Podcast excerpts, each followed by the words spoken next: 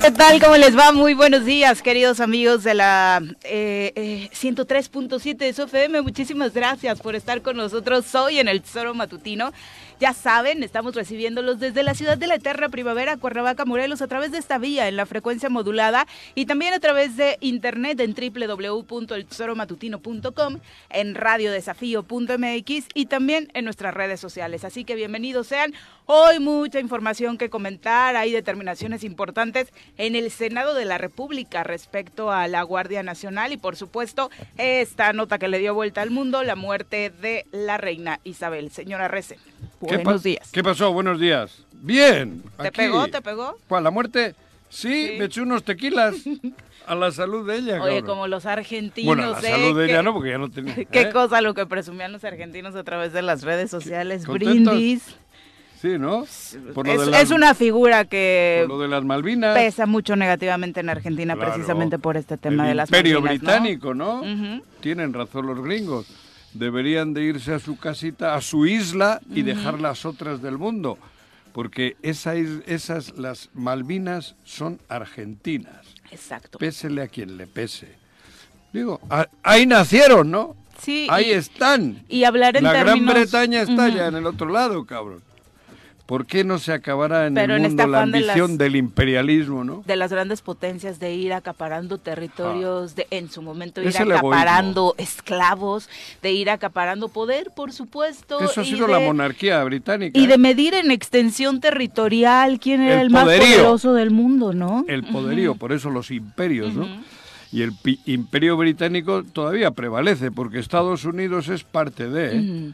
Son ellos. Ah, Bueno, creo que hoy bajo otras normas, Sí, incluso, pero son pero ellos. siguen siendo bélicas, se siguen apoderando de territorio y, por supuesto, Claro. hasta de personas, aunque parezca eh, terrible manejarlo bajo ¿Qué estos sentido- términos, ¿no? Digo, a- me vale, ¿no? Pero ¿qué sentido tienen las monarquías hoy, no? ¿Qué cosa, Hoy desde no? fuera parece que ninguno. Ay, Tú bueno, volteas a ver a Reino Unido hoy y el impacto Bueno. que genera la muerte de la reina, el cariño que el pueblo británico le tenía a la reina, mm, parece no entenderse desde este lado del mundo, ¿no? Desde cualquier lado. ¿Qué hace una monarquía? ¿Qué, qué- o sea, ¿qué significa el tener el todopoderoso ahí arriba, no? ¿Por qué la pleitesía hacia, hacia una corona? No entiendo. O sea, el mundo ha evolucionado. Creo que, eh, las, la- bueno, afortunadamente los derechos humanos van cada vez más fuertes en todo el mundo. Afortunadamente. Uno lo justifican partiendo de su identidad, ¿no? Ellos creen que sí es parte de la identidad de este pueblo seguir siendo representados por la monarquía y, y sabemos que el poder, aunque de pronto parezca que ya no es el mismo de hace algunos años, eh, sigue siendo tal que tiene primera ministra eh, Inglaterra y lo primero que hace es recibir una llamada de la reina Isabel antes de morir, ¿no? Para darle un par de indicaciones respecto a cómo quería que fuera su gobierno. Por eso te digo. Hoy en este momento no entiendo cuando debe de prevalecer el, el- eso, que las mayorías sean las que decidan y todo, que haya una persona, porque tiene un pedazo de hierro en la cabeza, la corona, Carísimo de París, bueno, en este caso de Inglaterra. que sea ella la, la persona que pueda decidir por, por toda la plebe que tiene a sus pies, me parece que es bastante obsoleto. Y lo Pero que bueno, se murió la reina. Lo que representó, digo, nada más como contexto, porque seguramente eh, en los lugares que regularmente escucha esta noticia, pues se hablan de los 70 años de legado en el trono de la reina Isabel, se hablan de cómo una mujer mantuvo este poder durante siete décadas, se habla, eh, pues esto que suena hasta chiste, ¿no? De que vio nacer a gran y morir a grandes figuras, de que tuvo relación incluso con gente que buscaba la paz en el mundo, como Nelson Mandela, que por supuesto tenía que en su momento hacer tratos, pues, con diferentes eh, poderes, pero lo que representó eh, la reina Isabel también en cuanto a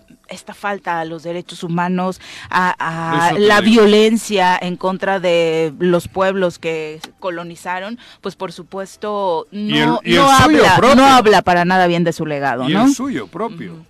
Digo, a mí me ha tocado vivir un poquito de tiempo una monarquía, la de Juan Carlos y Sofía. Joder, y eso es una mentada de madre.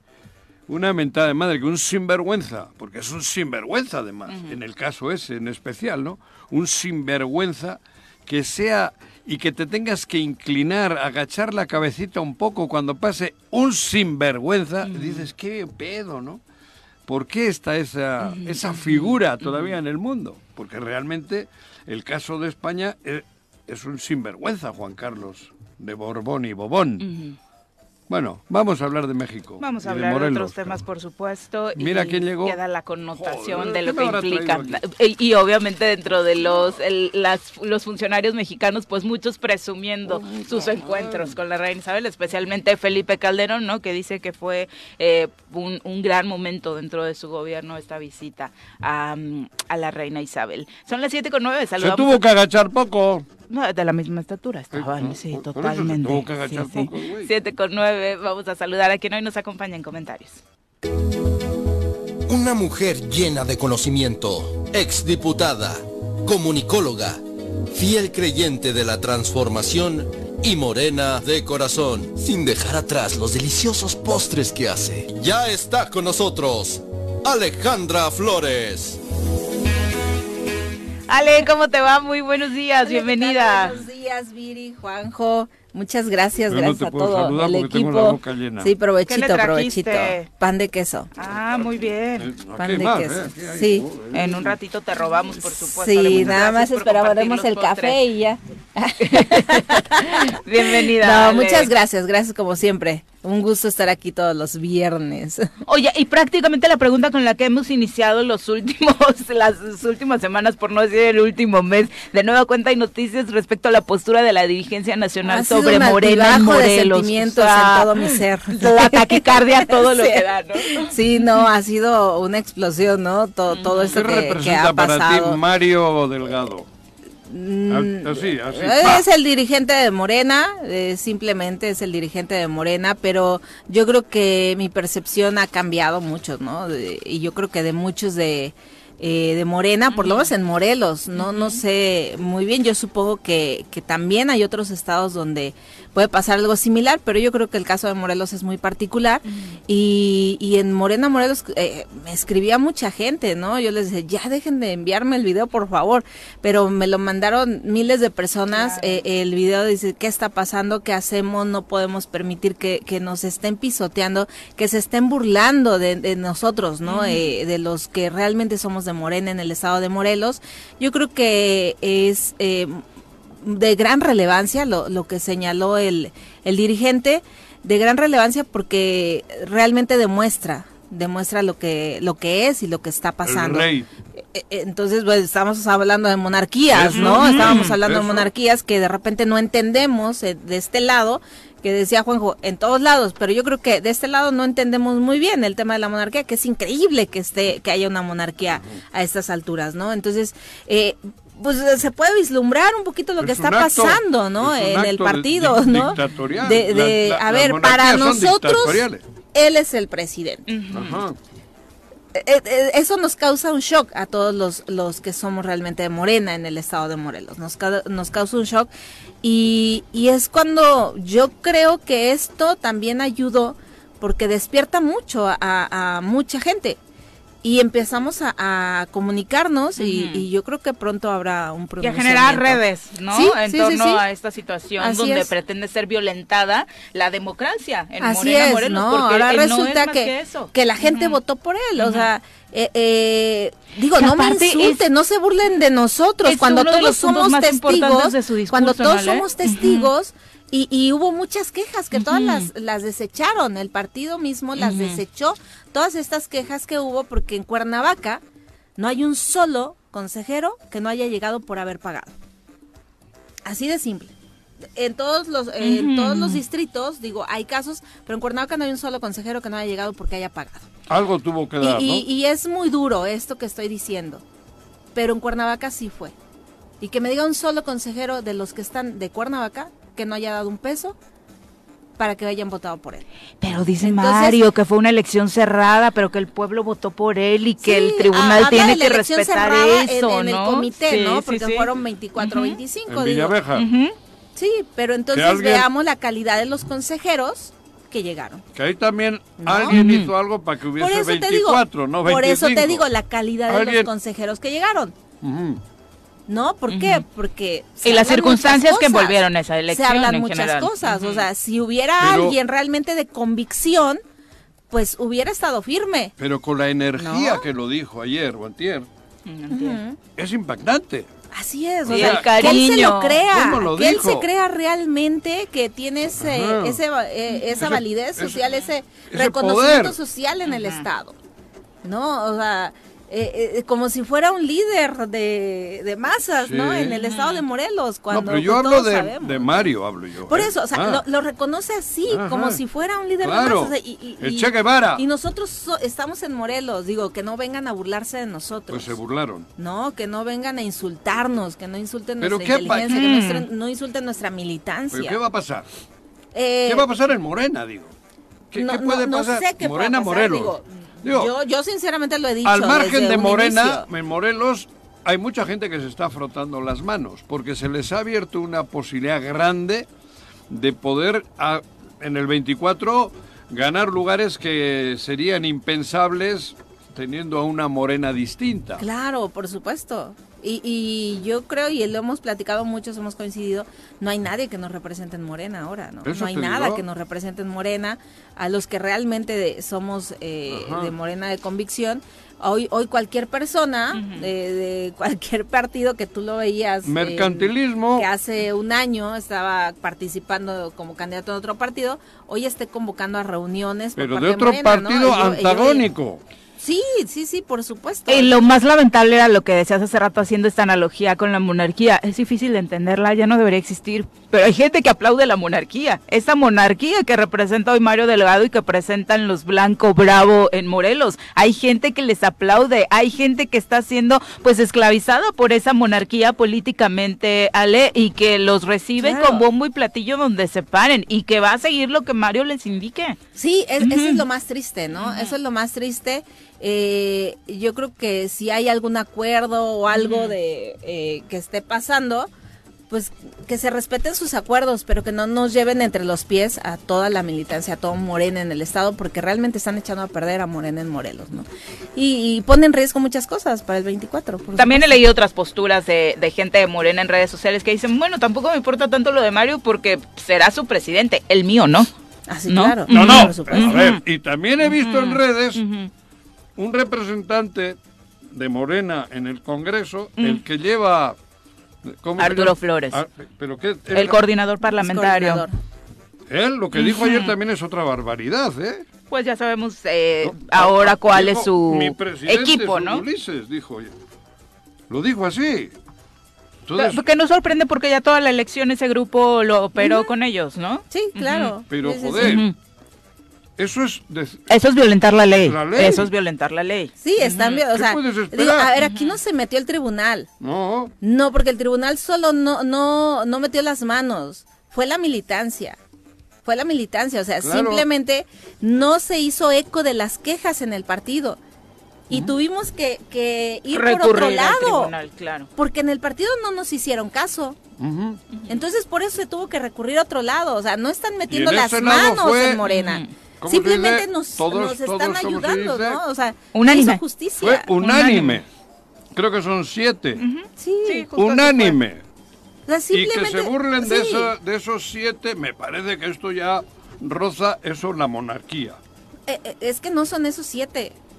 No, o sea, fue- fue- hablo de... ¿qui- ¿quiénes fueron los que metieron ese tema al tribunal? Claro, la- y la- fue por precisamente porque esta monarquía no, pues no, no, no escuchó a la gente, no escuchó a la militancia. Y bueno, eh, yo creo Pero que es estamos en este ¿eh? A proceso, mí lo sí, que ayer le pero también eso nos despierta, o sea, eso nos Ojalá. despierta a muchos, eh, porque muchos ya estamos así de ya, ¿no? Y, y tú me Sí, escuchaste, ¿no? aquí me escucharon Nadando de muertito. Así de ya, o sea, eh, ¿qué caso tiene seguir? Pero yo creo que esto, dices, no puede, no puede pasar esto. Entonces vamos a, a reunirnos, vamos a, a ver qué, que procede. Yo creo que pronto van a Alimaros escuchar. perezas también, Ale, entre los diferentes grupos, porque sabemos que también Morena en medio de todo este yo éxito creo que, eh, eh, Esto tuvo, puede, tuvo sus puede fracturas, unificar, ¿no? Por puede supuesto. ser una, Yo creo que un esto- detonante para unificar criterios. Sí, y- o sea, yo escuchaba a muchos eh, terminando el proceso de, de elección eh, aquel día, que el 31, yo creo que ya primero, eh, a muchos decir, pues es que nunca platicamos, es que nunca nos unimos, es que nunca avanzamos juntos y esto nos pasó por haber estado divididos, ¿no? Y ya después, ya, pues hay que reunirnos, hay que platicar, ver qué hacemos, ver qué sigue. Pero yo creo que esto es lo que más nos anima a reunirnos y avanzar y decir, a ver, aquí estamos y, y no se nos está metiendo el tribunal, nosotros somos los que estamos ahí al frente y no se burlen de nosotros. Y el gran análisis, como decía Juanjo, será ver qué pasa con esta fracción de Morena en el Congreso, porque las determinaciones que ahí se tomen van a ser importantísimas respecto particularmente, lo sabemos, al presupuesto que va a tener Cuauhtémoc Blanco para operar no a favor del Estado de Morelos, Claro, sino a favor de su grupo político, de su hermano, eh, rumbo a 2024, ¿no? Es. Esto, esto es parte de lo que decía el diputado Arturo Flores, hoy coordinador parlamentario de Morena. La postura de tu servidor y del equipo de trabajo al que me merezco siempre será institucional. Eh, seremos respetuosos de la línea y de la legalidad que, que nos marca nuestra dirigencia nacional. En ese sentido no tengo otro comentario más que a- apoyar a los compañeros de mi partido como siempre lo hemos hecho. Sí, de hecho la, la hemos venido trabajando, no de ahora, este, desde que empezó esta legislatura. Muestra de ello es algunas este, reformas este, que hemos ya ar- armonizado que están ahora mismo en comisiones, como ustedes saben, como puede ser la de revocación de mandato o la de o la ley de austeridad para el gobierno del Estado de Morelos.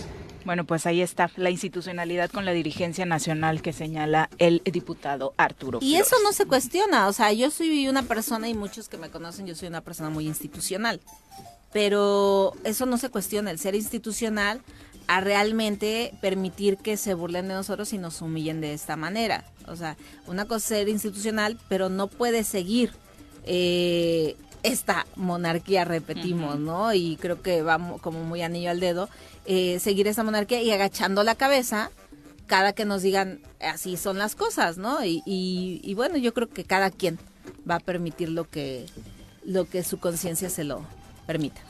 Digo, nosotros estamos muy metidos en el tema, no somos de Morena, digo, simpatizamos con... eh, yo personalmente, ¿no?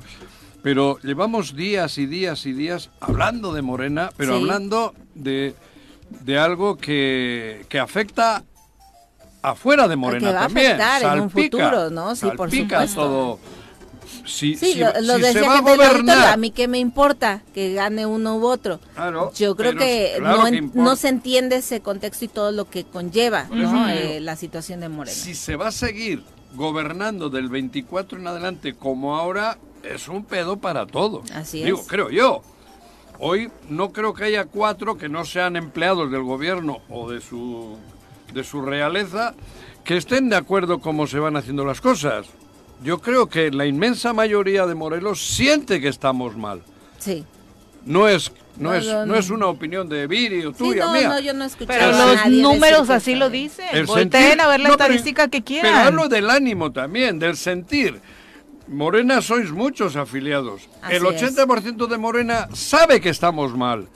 Y por este tipo de actitudes que se pueda pretender que del 2024 en adelante va a continuar lo mismo, claro que afecta a gente Ah, que no tiene nada que ver con Morena. Por supuesto, ¿no? Entonces, joder. eh, hablando de la militancia, yo eh, me encontraba un comentario de una persona en redes sociales que me decía, es que nos engañaron, estamos, este, nos vamos a unir todos para presentar una renuncia masiva a nuestra militancia a Morena. De los que De fueron los que a- fueron el domingo Ajá. ese. Ajá. Yo decía, eh, yo creo que nadie fue engañado. Yo creo que todos fueron sin saber a qué, eh, por, por algo. Sí, pero... No por un Ay, recurso, o sea, no, te- también ahora resulta que no sabías. O sea, te, eh, te dijeron o no a qué, te ofrecieron y fuiste. Y fuiste. Claro. Dijiste, Por a un lo plato que de sea, lenteja. pero fuiste. Y lo dijimos ese día, ¿No? es parte de la responsabilidad Así de es. estirar la mano y tomar lo que te Claro, entonces que ahora digan, no, nos vamos a ver porque nos llevaron engañados. Yo creo que a nadie llevaron engañados. Eh, sí, yo, yo entiendo que mucha gente no sabía que iba, pero sabía lo que iba a recibir. Claro.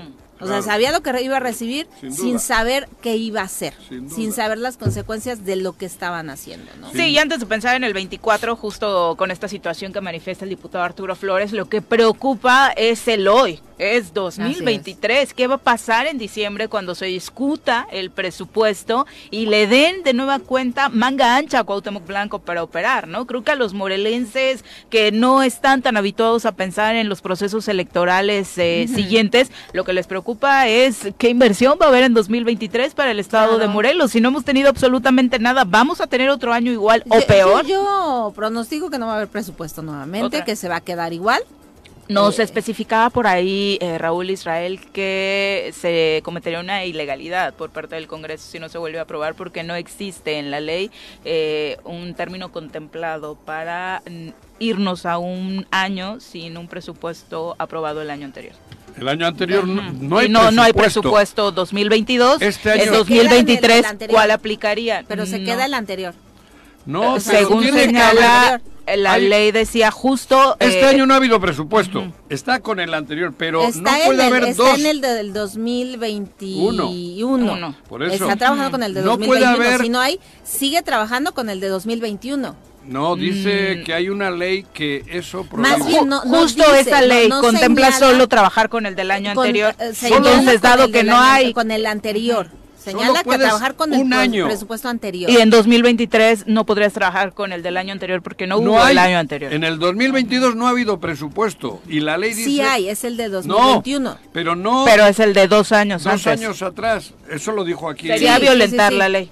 Creo Pero, Desde pero yo creo que no va a pasar absolutamente nada, Sí, ¿no? claro, o sea, sí podrán eh, haber controversias al Ujú. respecto Sí. y dime cuándo lo van a resolver.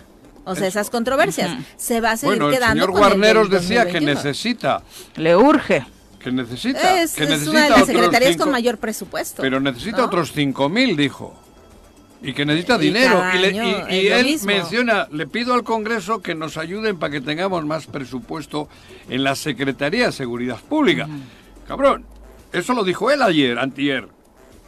Le pide favor al Congreso cuando al que le tiene que pedir el favor es al que tiene a su derecha o a su izquierda. Se sé sienta dónde- todos la- los la días verdad con es que él. es, es muy complicado eh, el haber trabajado eh, en, como legislador en este gobierno, porque como saben yo viví muchos años en el Congreso del Mm. Estado trabajando, eh, pues, cerca de 10 años, viviendo cerca de 10 presupuestos, ¿no? Cómo, cómo se analizaba y todo. Y en cada uno de estos presupuestos se hacía un análisis, reuniones con los secretarios, se revisaba, ellos decían por qué necesitaban dinero y, y por qué no se les podía dar más y se hacía toda esta, esta, estas reuniones.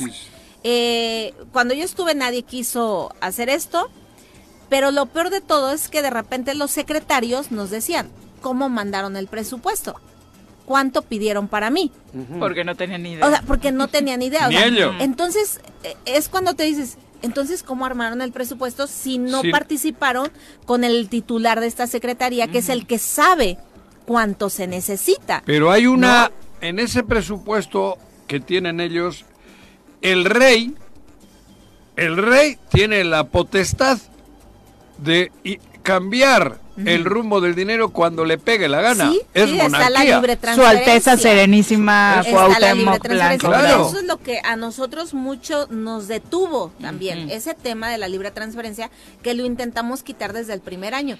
Y si recuerdan, no se aprobó también porque no, no, eh, eh, no hubo ese acuerdo, porque nosotros este, dijimos, sí, ok, va, pero quitamos la libre transferencia.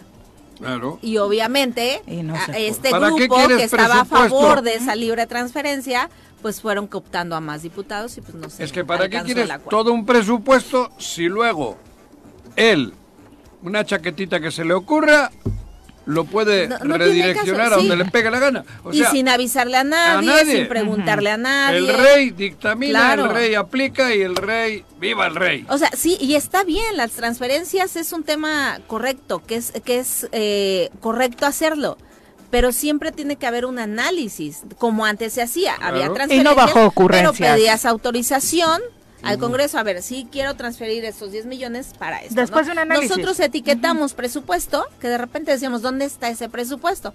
Ah, es que se tuvo que ir para el tema de la pandemia.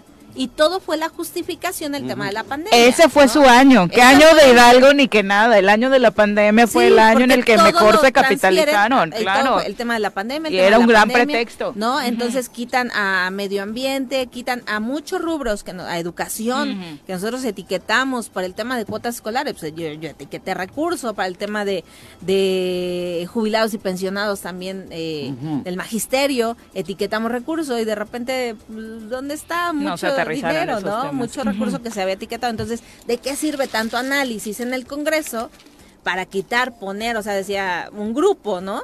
Y yo no estoy a favor ni en contra de otro grupo, sí veo las cosas malas de uno u otro, pero decían, pues es que nosotros queríamos poner para esto, queríamos poner para el otro. ¿De qué sirve? Si el gobierno puede así con permiso, ¿no? o sea, yo, escucho, yo escucho spots que dicen eh, el tema de las toallas femeninas, que, que la protección femenina, que tienen que distribuirse de forma gratuita en las escuelas. Se aprobó la ley. Pero no se Pero no está en el presupuesto. Yo, perdón que lo diga, pero ese es engañar a la gente porque ni siquiera hay un recurso etiquetado, eso no va a pasar. Bueno, lo hemos dicho, no les da ni papel de baño. Esa ley que dicen, o sea, sí se aprobó en el Congreso. Sí, tendrán que hacerlo pero no va a pasar. La, asociación de padres de alumnos, los que tengan que poner... Eh, no, se tiene que etiquetar en el presupuesto. Ah, bueno. un recurso. no, va a pasar. no entonces yo creo que deben de, de, cambiar su estrategia de comunicación bueno, porque es engañar a la gente. Si alguno de ellos es el proveedor Fíjate, desde ahora te lo digo. Alguno de ellos va a poner al proveedor. Tu amigo Carmona no vende toallas femeninas. Cristian Carmona probablemente tenga en alguno de sus compartimentos. Tampones. Tampones, igual tampones Carmona. Vámonos a pausa. Tenemos nuestro. tampones Carmona. Nuestro primer corte comercial. Regresamos con más. Muy buenos días choreros. Hoy viernes 9 de septiembre, el Santoral Católico indica que es el día de San Jacinto, San Gorgonio y San Pedro Clavel. Además, es el Día Internacional de la Agricultura y el Día Mundial del Automóvil Eléctrico. Por hoy es todo lo que el calendario marca. Quédate con nosotros que ya regresa el choro matutino.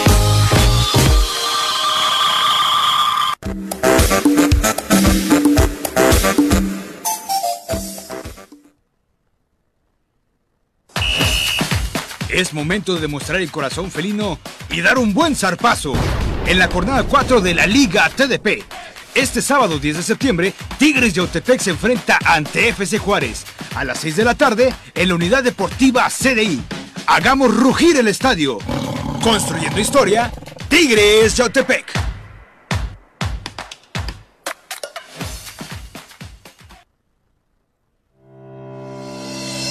En apoyo a la economía de las familias y con la finalidad de contribuir a garantizar el derecho a la educación de niñas, de niños y de adolescentes de Jutepec, te recordamos que en el mes de septiembre el gobierno con rostro humano entregará gratuitamente 32 mil paquetes de útiles escolares a estudiantes de escuelas públicas del nivel básico del municipio. La educación es prioridad en Jutepec.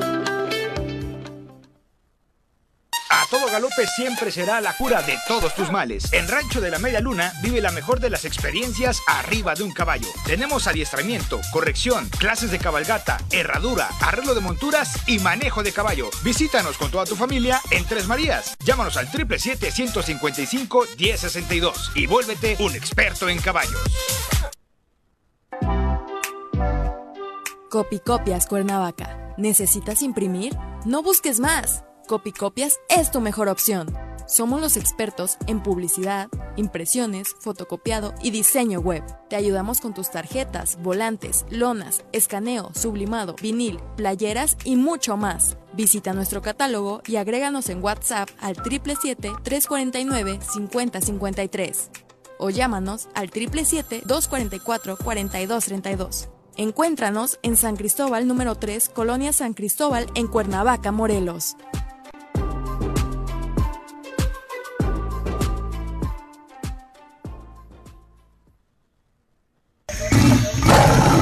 ¿Ya conoces Rancho Mágico?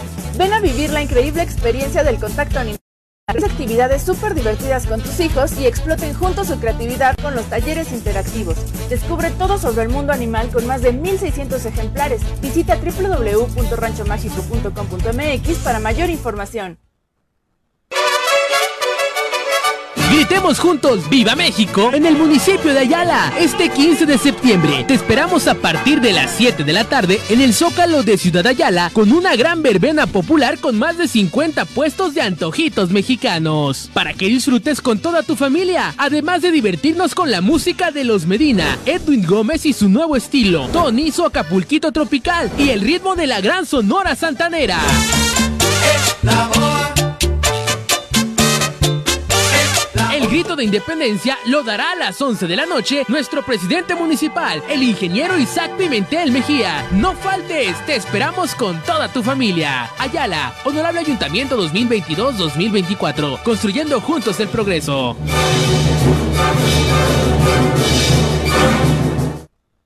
¿Tienes algo que decir? Dilo con nosotros. ¿Tienes algo que vender? Muéstralo con nosotros. Reactiva tu negocio en el medio de comunicación con mayor impacto en Morelos. El Choro Matutino. Cada minuto y cada momento cientos de personas nos ven y escuchan a través de la radio e internet. Tenemos planes a tu medida. Llámanos al 311-6050 o búscanos en Plaza Andrómeda, local 8, Colonia Lomas de la Selva, en Cuernavaca, Morelos. 19 años de éxito son tu garantía.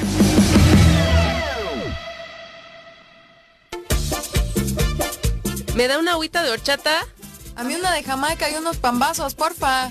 A mí pásenmela, pero la transmisión del choro. Quédate con nosotros para escuchar.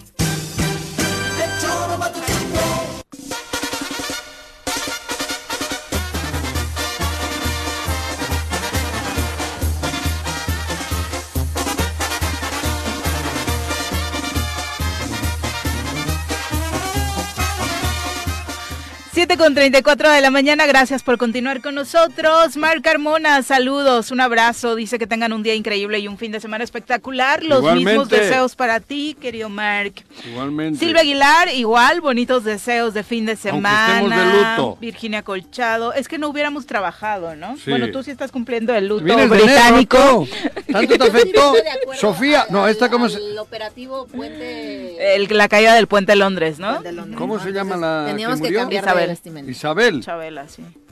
Chabelita, ¿vienes Chabelita. hoy en luto por la Chabelita? Es por ella o por Marciano de Nanitos Verdes, que también se nos fue. Ay, no, no ay, esa sí me dolió, fíjate. ¿Quién murió? El vocalista de Enanitos Verdes. ¿No lo entrevistamos alguna vez? No, no, ay, no. No ¿Sí?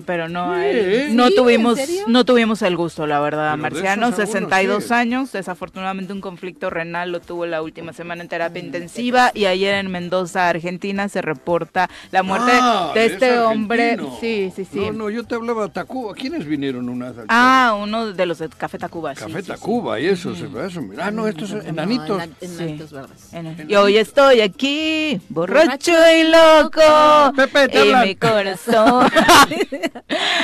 7 con Andarás, sí, 36. Nos vamos a enlazar hasta Londres. ¿O dónde andas, Claudia Vega, para los detalles de esta información que corre a nivel internacional?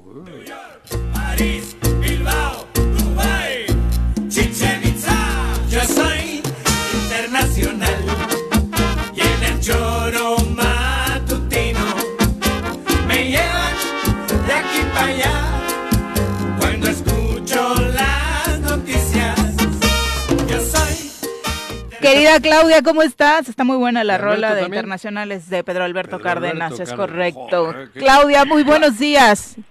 Muy buenos días, mi estimada cabina y auditorio que nos escuchan. Sí, aquí está. ¿Cómo les va? Supongo que ayer vieron muchísimos memes, los stickers Ay, estuvieron sí, a la los orden stickers del día están y, pues, fabulosos. bueno, ¿Qué son creo los que ya saben todos la noticia. Los que se mandan por WhatsApp, los dibujitos de ba- Chabela bailando, Ah. o, o Chabela salió del grupo y así. No, el, el letrero que pusieron en la entrada. Ah, del de la- Rosario, de del Rosarios, Rosarios, en que el iba a haber Palacio de tamales y café. A las señoras afuera del palacio haciendo los Sí, tamales. claro. Pero bueno, ¿qué Ay, significa para el mundo, Claudia, esta, esta noticia, el deceso de Isabel? Pues bueno, pareciera que de pronto cuando hay un personaje que perdura tanto, y bueno, más allá de los memes y de los tweets y de toda la jiribilla, por así decir, que vimos en, en internet, la realidad es que cuando hay un personaje que permanece tanto tiempo en un puesto tan importante como lo era el puesto de reina en un país también tan importante que es una potencia mundial, no solamente en términos de seguridad, sino también económicos, pues, y de comercio, obviamente, pues claro que afecta al mundo eh, en el sentido de que es notorio y va a haber consecuencias. Que hay algo que mucha gente de pronto no conocemos, que es la mancomunidad de naciones, como se le llama en, en español, pero en inglés se le conoce como la Commonwealth. Esta mancomunidad eh, es una especie de instrumento eh, diplomático que también sirve en sus momentos como un instrumento de entendimiento político y de comercio para todos aquellos países que en su momento fueron colonias británicas. O sea, se, tenemos ahí muchos países del mundo que en su momento... La India, casi nada. ¿Cómo? La India, Así es. Casi nada, cabrón. Canadá. Canadá, Por exacto, ejemplo. que es de los que llama la atención. pero ¿no? imagínate tú, la India que es 17 veces más grande que, que- que Inglaterra, cabrón. Así es, es- así es. El dominio militar durante muchos, pues, años, siglos, fue muy grande para este que en su momento se le llamó Imperio Británico y pues, eh, claro que impacta. Eh, hay que tener claros varias cosas. El que haya muerto la reina y que ahora haya un nuevo rey, no necesariamente implica que va a haber un cambio radical en la política británica. Claro ¿Por qué? Porque el rey y, o la, la reina en aquel entonces, ya se habla en pasado de ella, no, te- no tienen las atribuciones que uno se imaginaría que tienen, ya que responden también al parlamento y Claro. así al pueblo, ¿no? Entonces, eh, pues si bien tienen obligaciones y también algunos atributos como designar y pues pedir a los primeros ministros, en este caso primera ministra, que se retiren de sus cargos, pues también llega a, a suceder que los, las- los parlamentos, que en este caso sería eh, la Cámara de Lores, que sería para nosotros, por ejemplo, el Senado, y la Cámara de Comunes, que sería para nosotros eh, la Cámara de Diputados, eh, pues pueden pedirle al rey, solicitarle, pero más que pedirle, solicitarle, le pueden exigir que haga o deshaga ciertas cosas. Eso fue lo que pasó cuando, de hecho, el padre de Isabel asciende al trono, el hermano mayor del rey Jorge VI, que en su momento se llamó Eduardo VIII, eh, pues quería Oye, ¿y por qué se cambian de nombre? divorciada. ¿Por qué se cambian de padre nombres? eso, ¿no? ¿Por qué se cambian de nombres? Como los papas. No, no, pregunto. tenemos que hacer todo un trámite, ¿verdad? En honor a antepasados algunos, ¿no? No sé por qué es, porque los papas también, ninguno se llama como se bautizó, porque así eh, es en el tema. Carol Boctila, Juan Pablo II. Todos se- ¿Por qué los reyes y la reina se cambian? Pues normalmente tiene que ver por... Porque a este güey también le iban a poner otro nombre. A o sea, Carlos. A este normalmente sí, pero toman nombres de reyes anteriores o reinas antepasados. anteriores y lo que quieren hacer es una comparación con sus objetivos o con el espíritu del reinado que quieren llevar a cabo. La verdad es que en el caso de Elizabeth, como muchos de nosotros vimos en esta serie muy famosa de plataforma de streaming, seguramente pues fue una situación pragmática y en el medio del shock de la pérdida del padre pues simplemente tuvo que elegir lo que había. Pero también hay que pensar en históricamente el nombre Elizabeth, el peso que tenía. No solamente por su madre y su abuela, eh, sino también por en sí lo que implicó la reina, la primera reina Isabel de Inglaterra, ¿no? y que fue un reinado de mucha prosperidad para el, en, en aquel entonces ya imperio británico. Entonces, eh, tiene ese tipo de cargas. En el caso de Carlos, también parece que es una situación más pragmática, pero pues es una cuestión de revisar a los reyes Carlos I y II para ver qué tipo de reinados llevaron y cuál es, en este caso, la relación con lo que, eh, con el nombre que eligió Carlos. Pero en realidad, pues Carlos se quedó con su nombre y simplemente por eh, la numerología, bueno, o la consecución de los números es el tercero, ¿no? Carlos III, Eh, como tu amigo. Carlos III, sí. Ujú. Tiene un amigo, Juanjo. Sí, pero se apellida tercero. Sí. Hoy también ya está Se va a creer mucho. Carlos Sí. III, o sea, ya- bueno, el- Va ya- a empezar a trabajar a la edad en la que Juanji ¿Cuántos ya años se tiene? nos está 70? retirando. 70 años. 70. Sí. ¿No, Ca- no sí. pasan de los 70 ya? Carlos 70 y algo. Sí, no, 75. exacto. Tercero de 75. Inglaterra, o bueno, ¿Cuántos años o tiene? bueno, del, 75. rey- del Reino Unido Setenta tiene y 73 años. tres. Tres. Claro. 73 tiene. Es una familia muy longeva. Sí, pues no hacen nada, cabrón. ¿Cómo no van a ser longevos? Puta. No hay mejor descripción para hablar de la monarquía Joder. que eso, Ah, literal. longevo, cabrón. Solo el peso de la corona. Es que les sí está hace- difícil quitarles ese estigma de son los mantenidos del país. ¿Y son eh. los mantenidos? No, pero Claudia. ya, pero ya han espabilado, porque también están metidos en negocios. El rey del que era el que fungía. Ay, el español, El sí. español, el sinvergüenza ese, cabrón. Ese ha hecho negocios, pero tremendos con los árabes y por ahí. Empinando a todos los españoles. Pues eh, Bueno, es eso es otro efectivo, tema. o sea, es real lo que dice Juanjo. Sí. La mayoría de los miembros de la realeza tienen negocios o tienen empresas. Y de hecho... ¿No se acuerdan de la hija del rey de España y el marido? Güey, tu paisano, Iñaki. Urdangarín. Urdangarín, ¿no? Ese güey. Cabrón. Tenían unas fundaciones Para lavar. para lavar dinero. Y como era la infanta Cristina. Cristina, cabrón. Y, y- y estuvo hasta en la cárcel. Iñaki. Ya se divorciaron. Sí. eh, es algo que pues es inevitable, pero también creo que es importante ver que hasta ellos se vuelve público y hay consecuencias, ¿no? A lo que hacen. No son ya intocables. Y creo que esos son pasos muy importantes, ya sea para, para abrir la discusión sobre si debe o no de mantenerse este tipo de estructuras pues no son gubernamentales porque realmente no gobiernan como tal vez ellos quisieran, pero sí son estructuras de poder Claro. que están dentro de sus países. En el caso particular de Carlos de la Gran Bretaña, él tenía negocios de productos este, orgánicos, ha estado involucrado en muchos temas que tienen que ver con el medio ambiente. Entonces creo que eh, es muy interesante porque no sé si recuerdan, pero hace algunos años justo les platicaba yo que eh, había una noticia muy escandalosa, por así decirlo, en, en el Reino Unido, precisamente porque el príncipe decidió vender todos sus negocios. Y para el mundo británico fue una clara seña de que él ya estaba preparándose para ser rey. Man- Esto ya tiene aproximadamente unos tres, cuatro años, ¿eh? No la habrán envenenado. Entonces, pues Ay, no, eh, ya es le- ya le real tocaba. que también su papel dentro de la familia y de los asuntos reales se ha vuelto cada vez más protagonista, sobre todo con el desgaste de su eh, madre, Elizabeth II, y pues ahora que ha fallecido, eh, pues está más que preparado para tomar eh, la investidura. Oye, finalmente, Clau, entonces dices, políticamente no va a haber muchos cambios, económicamente pues es un asunto que tendrán que resolver eh, internamente, porque la verdad es que en términos de comercio, particularmente hablando eh, de nosotros eh, en México, pues tampoco es que tenga unas implicaciones bárbaras eh, la muerte de la reina, ¿no?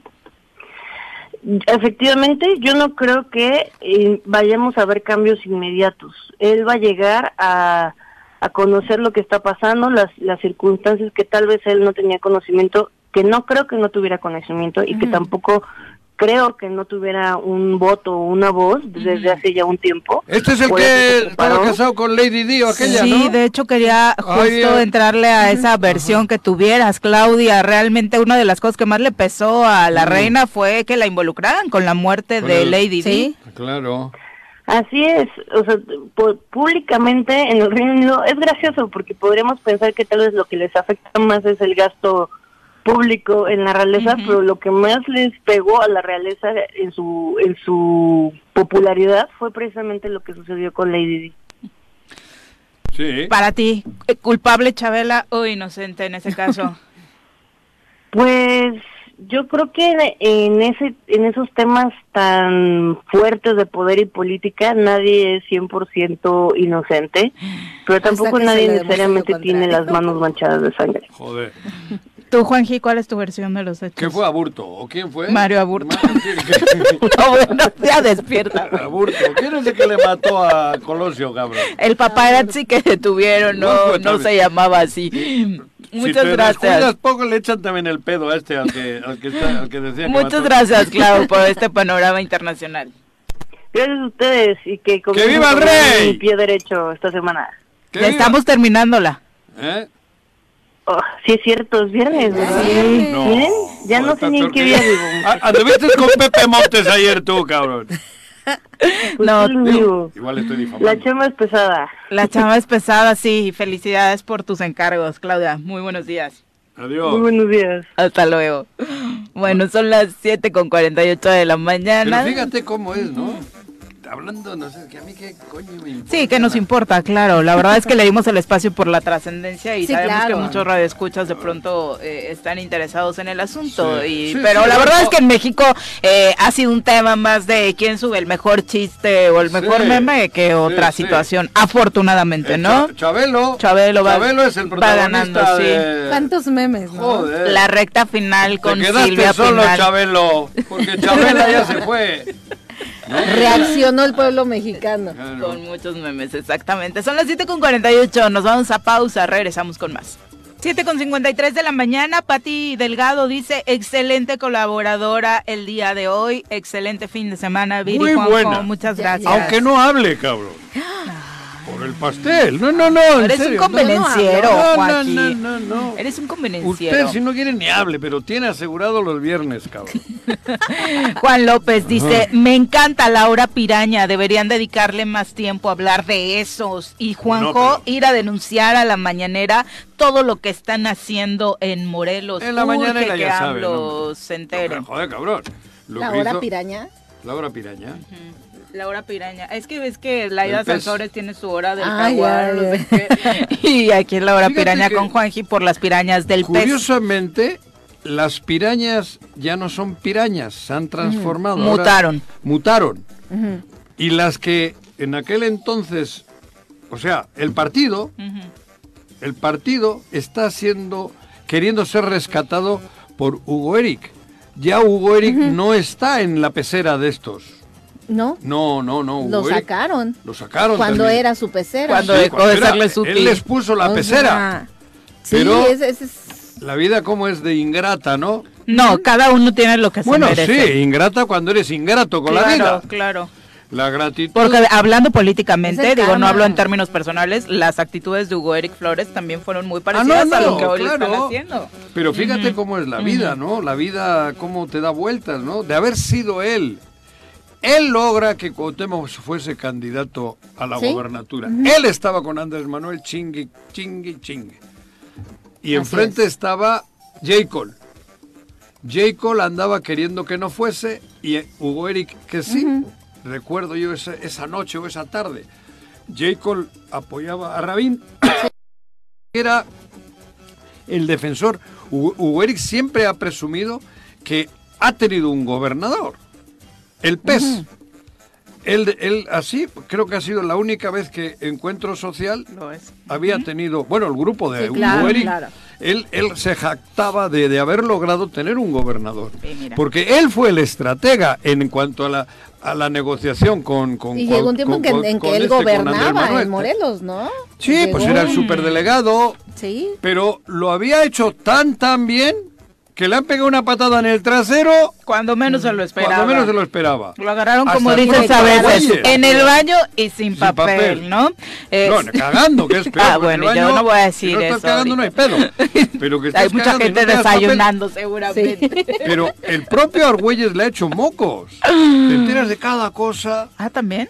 Argüelles le ha hecho mocos. No, que ¿eh? muy leal el No, muchacho no, y que no, tú no, dices que es de las pocas mocos cosas a- que vale a ahí. Argüelles. que Por eso lo de la hora piraña ya no sé cómo ponerla. La, la hora de las Búscale truchas. un nombre, Sí, búscale un nombre, Juanqui. Vamos, si nos permiten rápidamente el reporte vial, ya nos acompaña a través de la línea telefónica Ah, el comandante Eric López, a quien Eric. saludamos con muchísimo gusto. Comandante, buenos días. Hola, ¿qué tal? Muy buenos días, Liz. Sí, así es. Tenemos sobre avenidas principales algo de afluencia vehicular y algo de carga. En este momento sobre Avenida Morelos Sur tenemos carga vehicular a la altura de Secundaria 4 y con dirección hacia Las Palmas. Bolívar Juárez sin problemas de circulación. Avenida Morelos Centro únicamente ligero retraso de Morelos de Gollado hasta Morelos Hidalgo. Y sobre el Calvario lo tenemos sin problemas de circulación. La pradera se encuentra fluido, únicamente tenemos carga lenta, eh, tenemos carga vehicular sobre la pradera, Jiquilpan y compositores alrededor del circuito de la feria y, Glorieta Tlatenango con carga vehicular sobre Avenida Zapata Norte sin problemas de circulación, únicamente con carga vehicular de Palomo de la Paz hacia Buenavista y de igual manera de Palomo de la Paz con dirección hacia Tepoztlán con carga vehicular. Sobre domingo 10, Vicente Guerrero, sin problemas de circulación, únicamente Paseo El Conquistador con tránsito lento y sobre Avenida Río Mayo lo tenemos sin problemas de circulación, aplicado el operativo vial, únicamente en Avenida Diana con ligera carga vehicular hasta Mesalina, Boulevard con un agua Tizoc se encuentra con bastante carga vehicular y de Tizoc a Pemex con tránsito lento, el retraso de calle central lo tenemos hasta Guardia Nacional y el paso a desnivel. Sobre la Luna, Coronel Ahumada y Juan Dubernal, sobre Plan de Ayala tenemos aplicado el operativo vial y con carga lenta únicamente en Plan de Ayala y Coronel Ahumada y adelante se encuentra sin problemas de circulación hasta Plan de Ayala y Topanzolco. El Vergel se encuentra sin problemas de circulación. El mercado Adolfo López Mateos, el circuito únicamente salida de andenes con ligera carga vehicular. El primer cuadro de la ciudad se encuentra sin problemas hasta el momento y Avenida Palmira con carga vehicular antes de llegar al Paso Express. Es lo que tenemos hasta el momento en materia de vialidad y a las 9 de la mañana ya tenemos previsto y prevenido el operativo vial para una manifestación que llegará a la Paloma de la Paz. Previsamente cerrarán los cuatro puntos los estudiantes de la Normal Superior de Milcingo. Ya estamos preparados para el operativo vial y esperemos que bueno, sea una manifestación pacífica y no, no cierren alguna vialidad. Uy, y un escenario parecido a lo que vivimos justo en el cierre de la semana pasada, ¿no? Donde se nos juntó la feria, la, manifestación en la Paloma de la Paz por una persona desaparecida y accidentes, comandante. Así es, sí, sí, es lo que tenemos más o menos para esta este este viernes y ahorita en una hora más esperemos que esté más tranquilo, pero bueno, son bastantes personas las que vienen, bastantes estudiantes y este y también bueno, también el día domingo tienen ya tenemos el operativo vial para retirar yo todo lo de la feria, todos los este todos los puestos que, que están establecidos y el día lunes a las 5 de la mañana ya tendría que estar abierta la vialidad sobre Avenida Zapata con normatividad. ¿A qué hora inicia el retiro de los comerciantes? ¿El domingo? De, desde el domingo, desde las 11 de la noche ya se empieza a retirar todo. Ok. Eh, eh, hablando de la feria y para estos últimos días que quedan, no sé si tuve buena suerte, comandante, pero la verdad es que hay un momento en el día en el que la situación no es tan compleja en, en las inmediaciones. ¿Son solo las horas pico de entrada y salida de escuela las que están generando conflicto vial ahí? Sí, es correcto, es únicamente las horas pico, en la mañana y por la tarde cuando se- se, escuelas, se- ¿no? Se hace la carga vehicular y de igual manera por la noche también se hace este, bastante bastante afluencia vehicular. Pero, y bueno, también también las personas que evitan transitar esa zona. Yo creo que también es ese tema. ¿no? De que mucha gente ya dice, evito transitar por ahí, digo, yo vivo ahí. ¿no?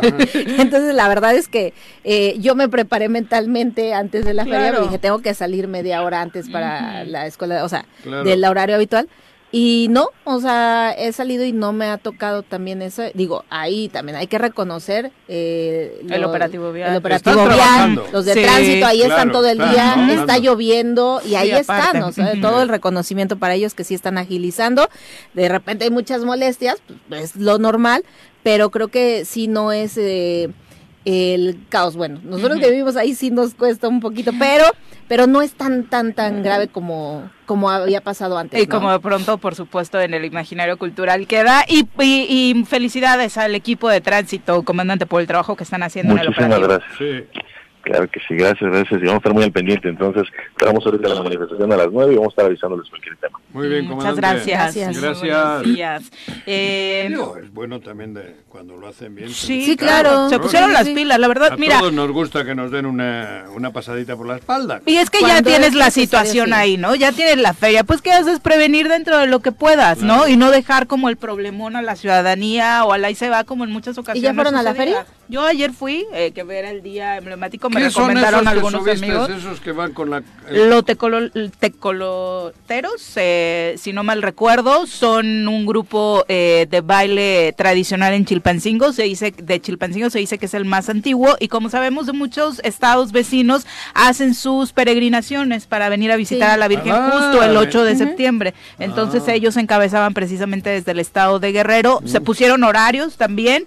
eh, después de ellos llegaba gente del estado de México, de Chalmita, para ser Sí. exactos, y desde Con ofrendas y cosas. Exacto, y desde un día anterior estuvo la gente de Ixtapalapa, que lleva 200 años seguidos, por lo que contaban Viniendo. ahí, poniendo el arco de flores, que quedó precioso, por cierto, creo que de los años que ha ido ha sido uno de los más lindos, eh, en la entrada de, de la Virgen, ¿no? Por ahí saludamos a varios compañeros, incluido a don Jesús Zabaleta, que creo que ya aceptó regresar, andaba por ahí ¿Ah, sí? documentando. ¿Ya nos perdonó? Como siempre ¿A lo ti? hace toda esta expresión. No, creo que con Liz estaba por ahí. Ah, con Liz. Con diferencias gastronómicas importantes. ¿Ah, sí?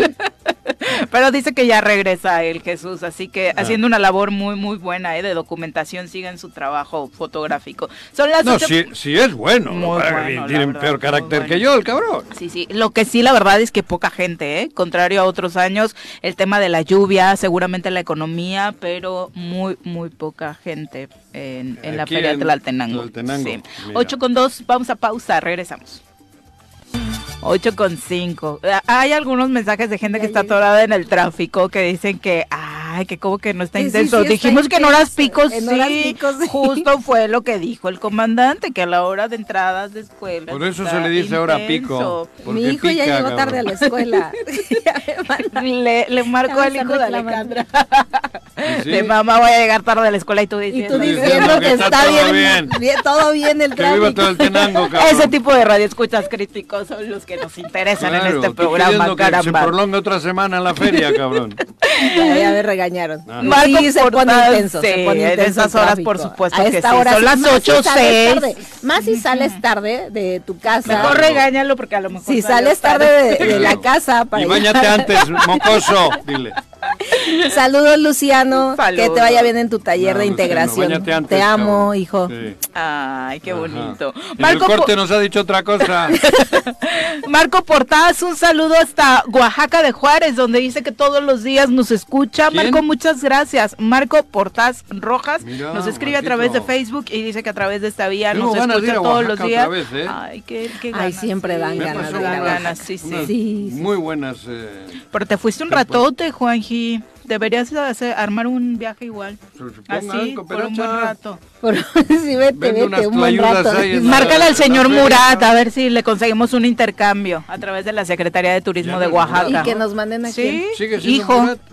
Hijo. Ah, ¿no han cambiado todavía? No, No, Morena Sí, no ganó, deberías estar enterado No de los consen- parece de Morena porque es de los consen Ah, bueno. Ah, el que va a ¿sabes? entrar, Sí. el que va a entrar, sí. Ya ganó alguien de Morena, ¿no? Sí, Sí, pero eso. ahorita sí. está Murat Ahorita está todavía. Murat, todavía no entra el nuevo. No, bueno. Y ha tenido muy buena relación con el presidente, la verdad se ha dicho, ¿no? Eh, 8 con 7 de Como la Alito. mañana.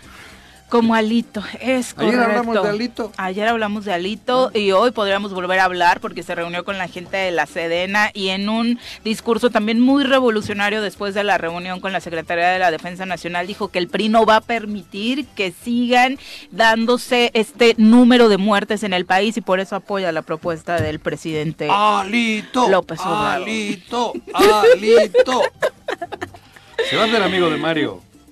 Y para redondear, De Mario Delgado, sí, a que ¿sí se hacen crees? amigos. Hombre, ¿Crees? es el perfil. Nada Me más- encanta, ¿verdad, Mario. Delgado, tener ese tipo de amistades? Ándale, ándale. Ese tipo de amistades. Sí, de esa gente se rodea. Nada más para redondear cómo quedaron las cosas en el Senado, Morena y sus aliados aprobaron anoche en el Senado, tras un acalorado debate, la reforma que permitiría a la Defensa Nacional tener lo que se ha dicho sería el control operativo y administrativo de la Guardia Nacional. Ajá. La reforma avanzó con 71 votos a favor y 51 en contra, obviamente todos de la oposición. Pero ¿no? ¿cómo? ¿Y Alito?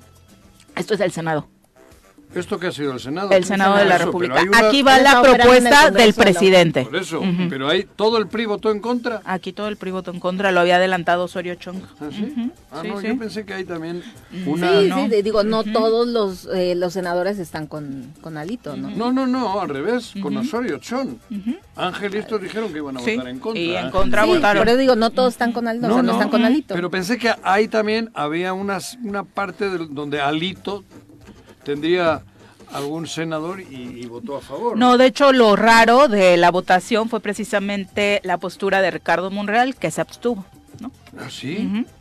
Es correcto. Hostia. Su grupo mira. sí votó a favor de la propuesta, bueno, el grupo Morena que él coordina, huele, ¿eh? pero Monreal se abstuvo. Mira. Raro, muy raro. Eso sí Son las huele- con... Mm, ¿A no, qué?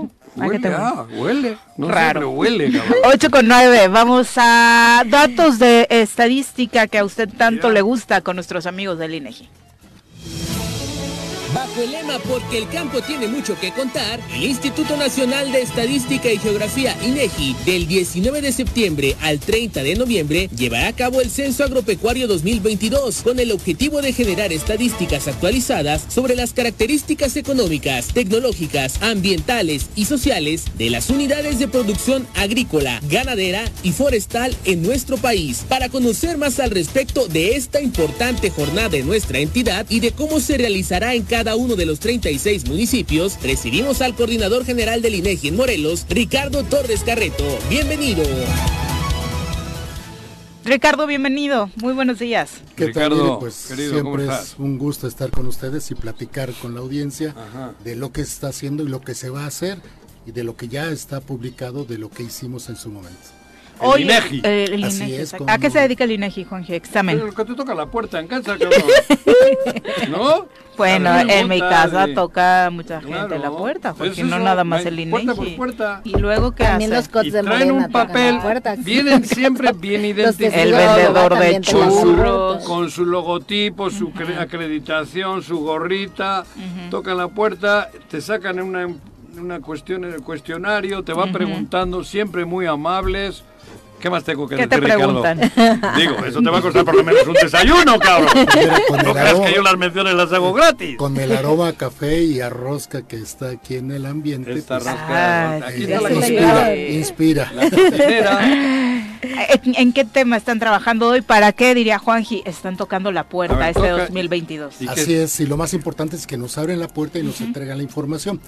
Ahora estamos eh, concluyendo la ronda censal de estos años que tuvieron que ver con el censo económico en el 2019, captamos más de 120 mil negocios, con el censo de población en el 2020, 1.971.520 morelenses, y ahora vamos por el sector agroalimentario y forestal en el país y en el estado, desde luego.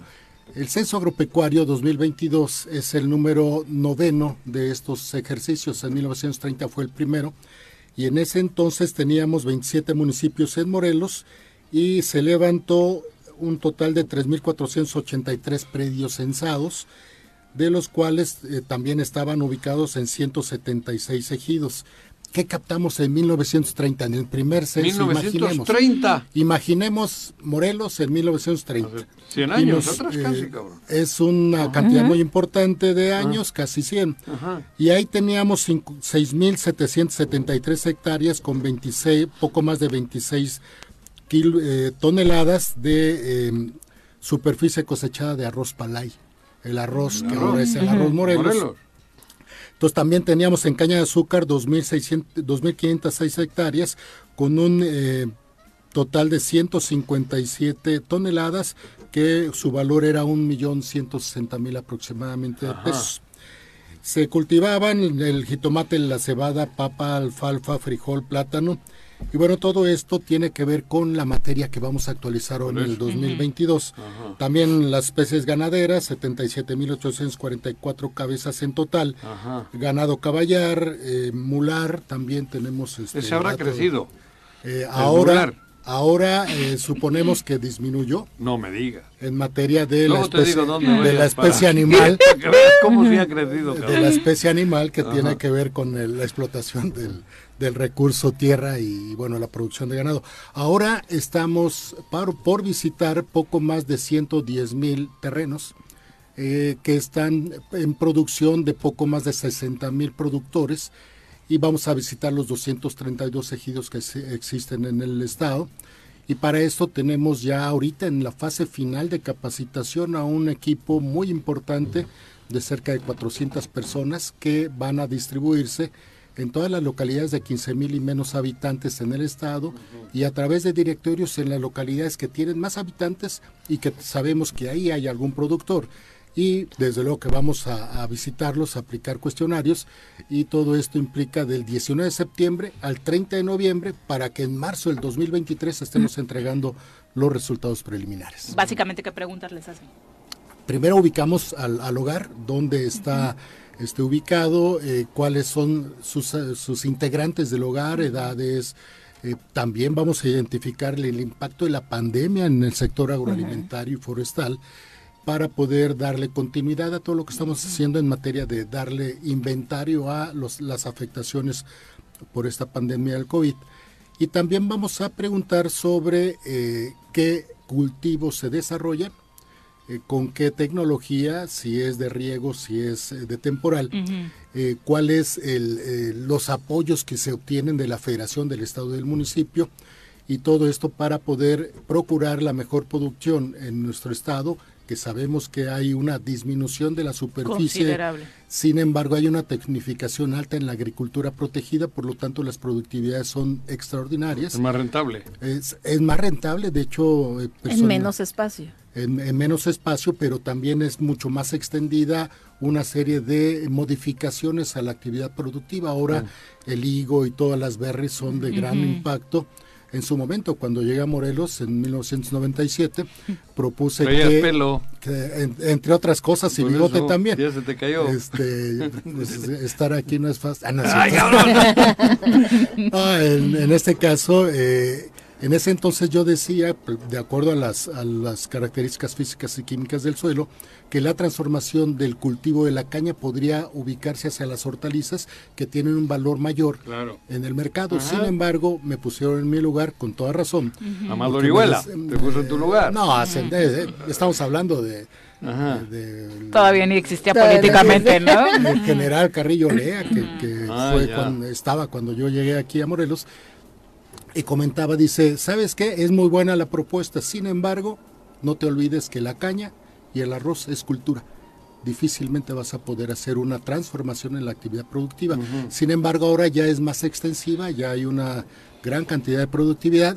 Sin embargo, hemos tenido que revisar, inclusive, por ejemplo, en Huacalco, algunos lugares de producción de, de pepino, que su productividad es continua, su exportación y el valor de la producción es muy alta. ¿En invernaderos? o- En invernaderos Ajá. de más de 10 metros de altura, con las guías y con unos pepinos de colección que se exportan, por lo tanto, tiene una productividad muy importante y un valor de la producción muy fuerte.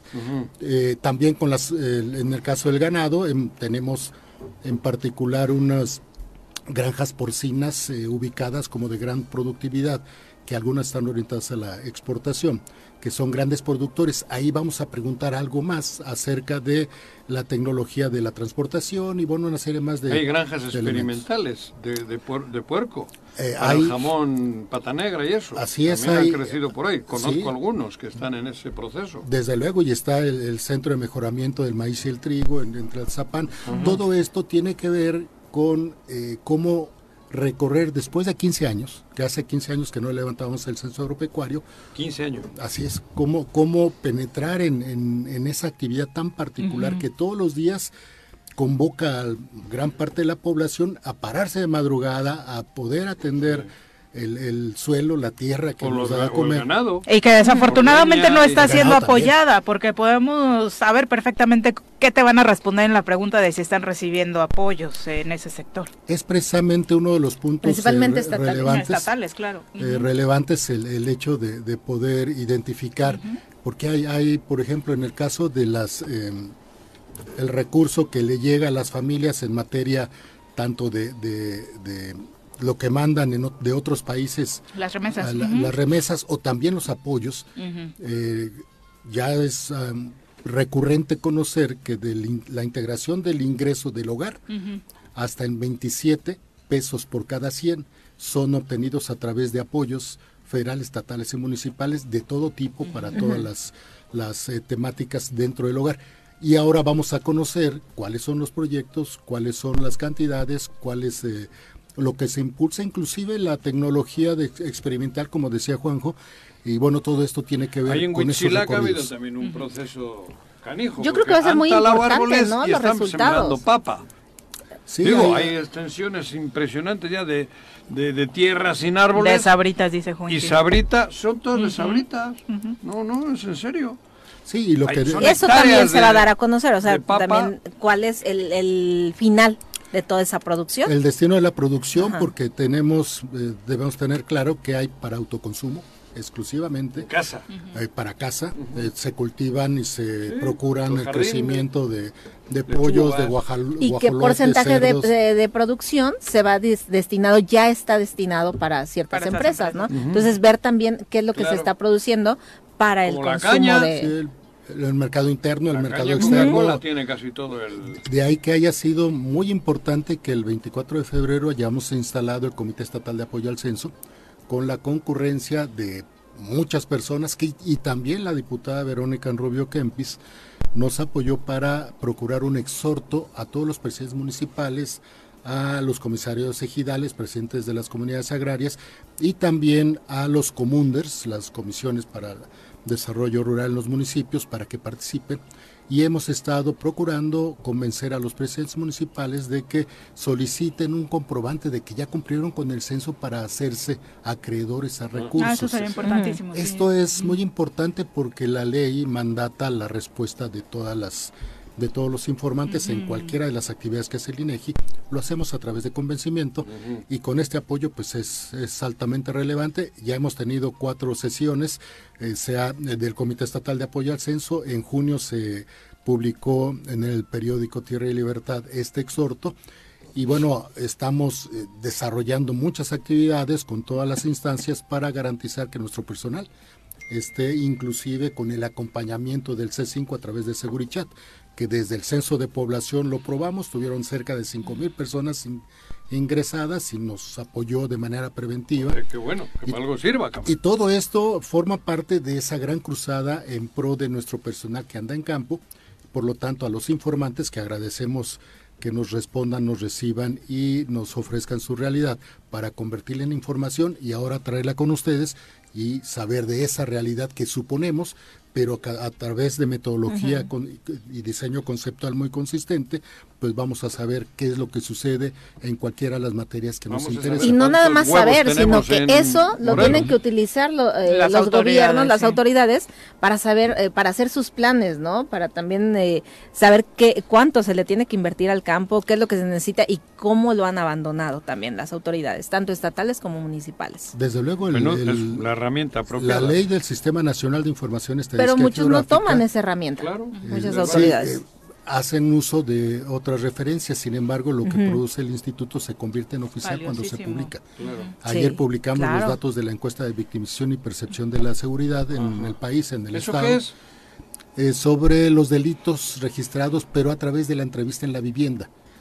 Eh, Ah. del total de delitos que tenemos registrados en, en el Estado, cuál es la cifra negra, es decir, cuál tiene una denuncia, pero de esa denuncia, cuáles tienen carpetas de investigación. Sí, porque a través de las autoridades de seguridad nos enteramos de eso, de las denuncias, pero hay muchas cosas que, Que se no quedan se en denuncian. casa, ¿no? Así es, y cuáles son las razones por las que se denuncia. De manera que hay, una serie de, de razonamientos que en su oportunidad podremos compro- compartir. Pero Es- grosso modo, ¿qué encontraron? Mira, hay, hay, hay una, una disminución importante en el índice de electividad. de- con re- se hace cada año. Y en este caso puedo compartirles que para Morelos en el 2020 fueron 597 mil delitos calculados, estimados, y para el 2021 son 464 mil. Son Bajaron. 132 mil menos. Pero se sigue manifestando que el evento delictivo más recurrente es el robo en vía pública o en transporte. La delincuencia Eh, común. La delincuencia común y bueno, una serie más de elementos y todo esto da, Al jugador da para... nuestro le robaron la mochila con todos los uniformes. Esta semana estuvo complicada respecto En, el- en el- la combi, en, el- en la ruta. En la ruta. Sí, hay-. Fue una semana compleja en robo a transporte público esta semana. sí. Así es, y tuvimos la visita de casi 4.000 villanos en el estado para poder identificar esta información. Y esta encuesta de victimización, por ejemplo, ubica a Morelos en el sexto lugar como incidencia delictiva por entidad federativa, con un 32.1% por cada 100.000 habitantes, es decir, de 32 de cada 100.000 habitantes han sido... Que sigue siendo muy complejo por eh, el nuestro eh, ex- nuestra extensión territorial, ¿no? Eh, este asunto, o Y la sea, movilidad. estar en el top Ujú. 10 en, en estas estadísticas es muy muy lamentable. Eh, por una parte, por otra, delitos con portación de arma. En este caso estamos ocupando el lugar número 7 con 34.7%, el, el número 7, y costos del delito, cifra negra, todo esto tiene que ver con profundizar el tema por lo sensible, la afectación a la sociedad y todo lo que implica. Todo esto ya lo el tiene. Guarnero. Digo, que es luego. una herramienta importante que tiene que utilizar, serio, sí lo ¿no? O sea, Sí. para que se den cuenta de la realidad que está pasando en el estado de Morelos y no hable nada más por por lo que Es, creen, Claro. creen que está pasando. Es importante comentar que cada vez que se publica un tema, lo hacemos llegar a las instancias correspondientes de acuerdo al tema. Claro. Acabamos de dar a conocer la encuesta de, de victimización y, eh, perdón, de la dinámica de las relaciones en los hogares, la victimización de la mujer. Ujú. Y es muy importante también conocerla, el Instituto de la Mujer, Ay, el sí, Secretario y de si responden, no res- sí responden como es, no Mira, tienen miedo, digo, eh, pregunto porque El equipo que desarrolló el, el- el proyecto fue un equipo de 92 mujeres. Ujú. Son puras mujeres las que contratamos con perfiles muy específicos. Desarrollan eh, una actividad tan intensa que se son empáticas con las personas. Cada semana tuvimos que hacer una descarga emocional. ¿Por qué? Para, Para ellas mismas, Para, sí, para claro. nuestras entrevistadoras. Como sucede con los psicólogos después de Así terapia. así es. Y bueno, todo esto implica que tuvimos algo muy interesante y se incrementó el índice de violencia eh, a lo largo de toda la vida de las mujeres que cayeron en muestra, que, que nos respondieron, subió del 60 al 70, o sea, Ándale, de 6 a cabrón. 7 Guau. de cada 10 mujeres, con un periodo de victimización durante toda su vida. ¿Siete Lo- de diez? Lo más relevante, y eso es bien interesante porque muchas veces, en, en algunas ocasiones, más del 50% son victimizadas por la madre. Entonces, Ah. hay, hay hallazgos que de repente suponemos que no son factibles, pero con esto con- confirmamos muchas cosas. Lo más interesante también es que en los últimos 12 meses, meses hubo una disminución de los eventos de victimización de la mujer. ¿No es que en la pandemia había crecido? Eso se supone. Ajá, y digo, el- el- en lo, que, y lo que ustedes encontraron, ¿no? Lo que siempre recomiendo es identificar la fuente, saber cuál es el razonamiento que lleva a, esto. En este caso, fíjate que, que disminuyó la, el aspecto psicológico, el aspecto eh, patrimonial o económico y el físico, pero se incrementó el sexual.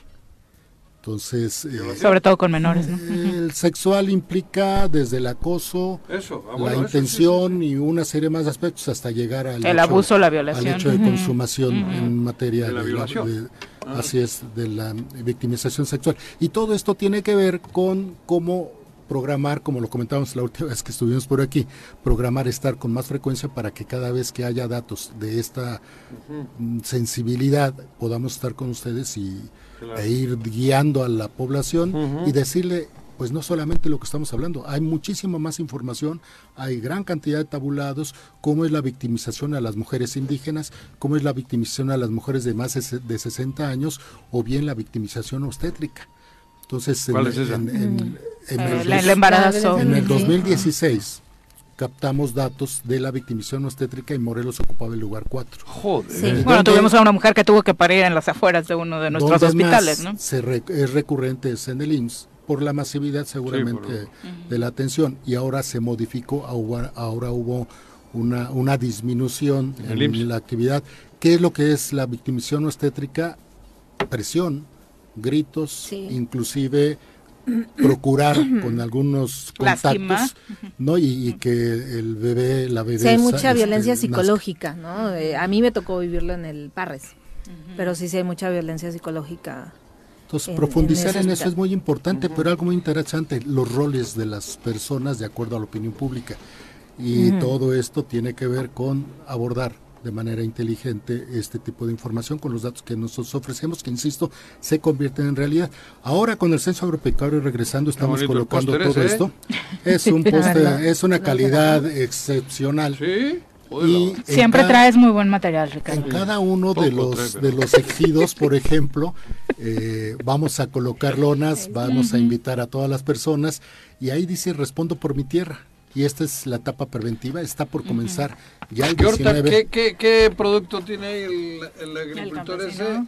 ¿Qué es esa Es, fruta? debe ser acelga, por lo Acelga, que ¿no? por lo que se observa. Sí, son acelgas. Sí, y acelgas, hay, sí. y hay otros que tienen caña, obviamente, este, y hay otros con Y algunas aquí viene resumido, ¿no? la Las preguntas. Así es, en los Es trípticos que se que- produce, cuánto se produce, dónde se produce, cómo se produce, qué máquinas y equipos se utilizan y qué problemas tienen los productores. y O sea, ahí cómo, está se, y resumido cómo se todo, ¿no? identifica el personal. Que Esto es por temas de seguridad es importantísimo. Así es. Para quienes quieran estar más informados en la página del INEGI, como siempre. Desde luego el www.inegi.org.mx, ahí pueden detallar todos los operativos que tenemos en, en, en campo ahorita, tenemos en Morelos más de 400 personas en campo.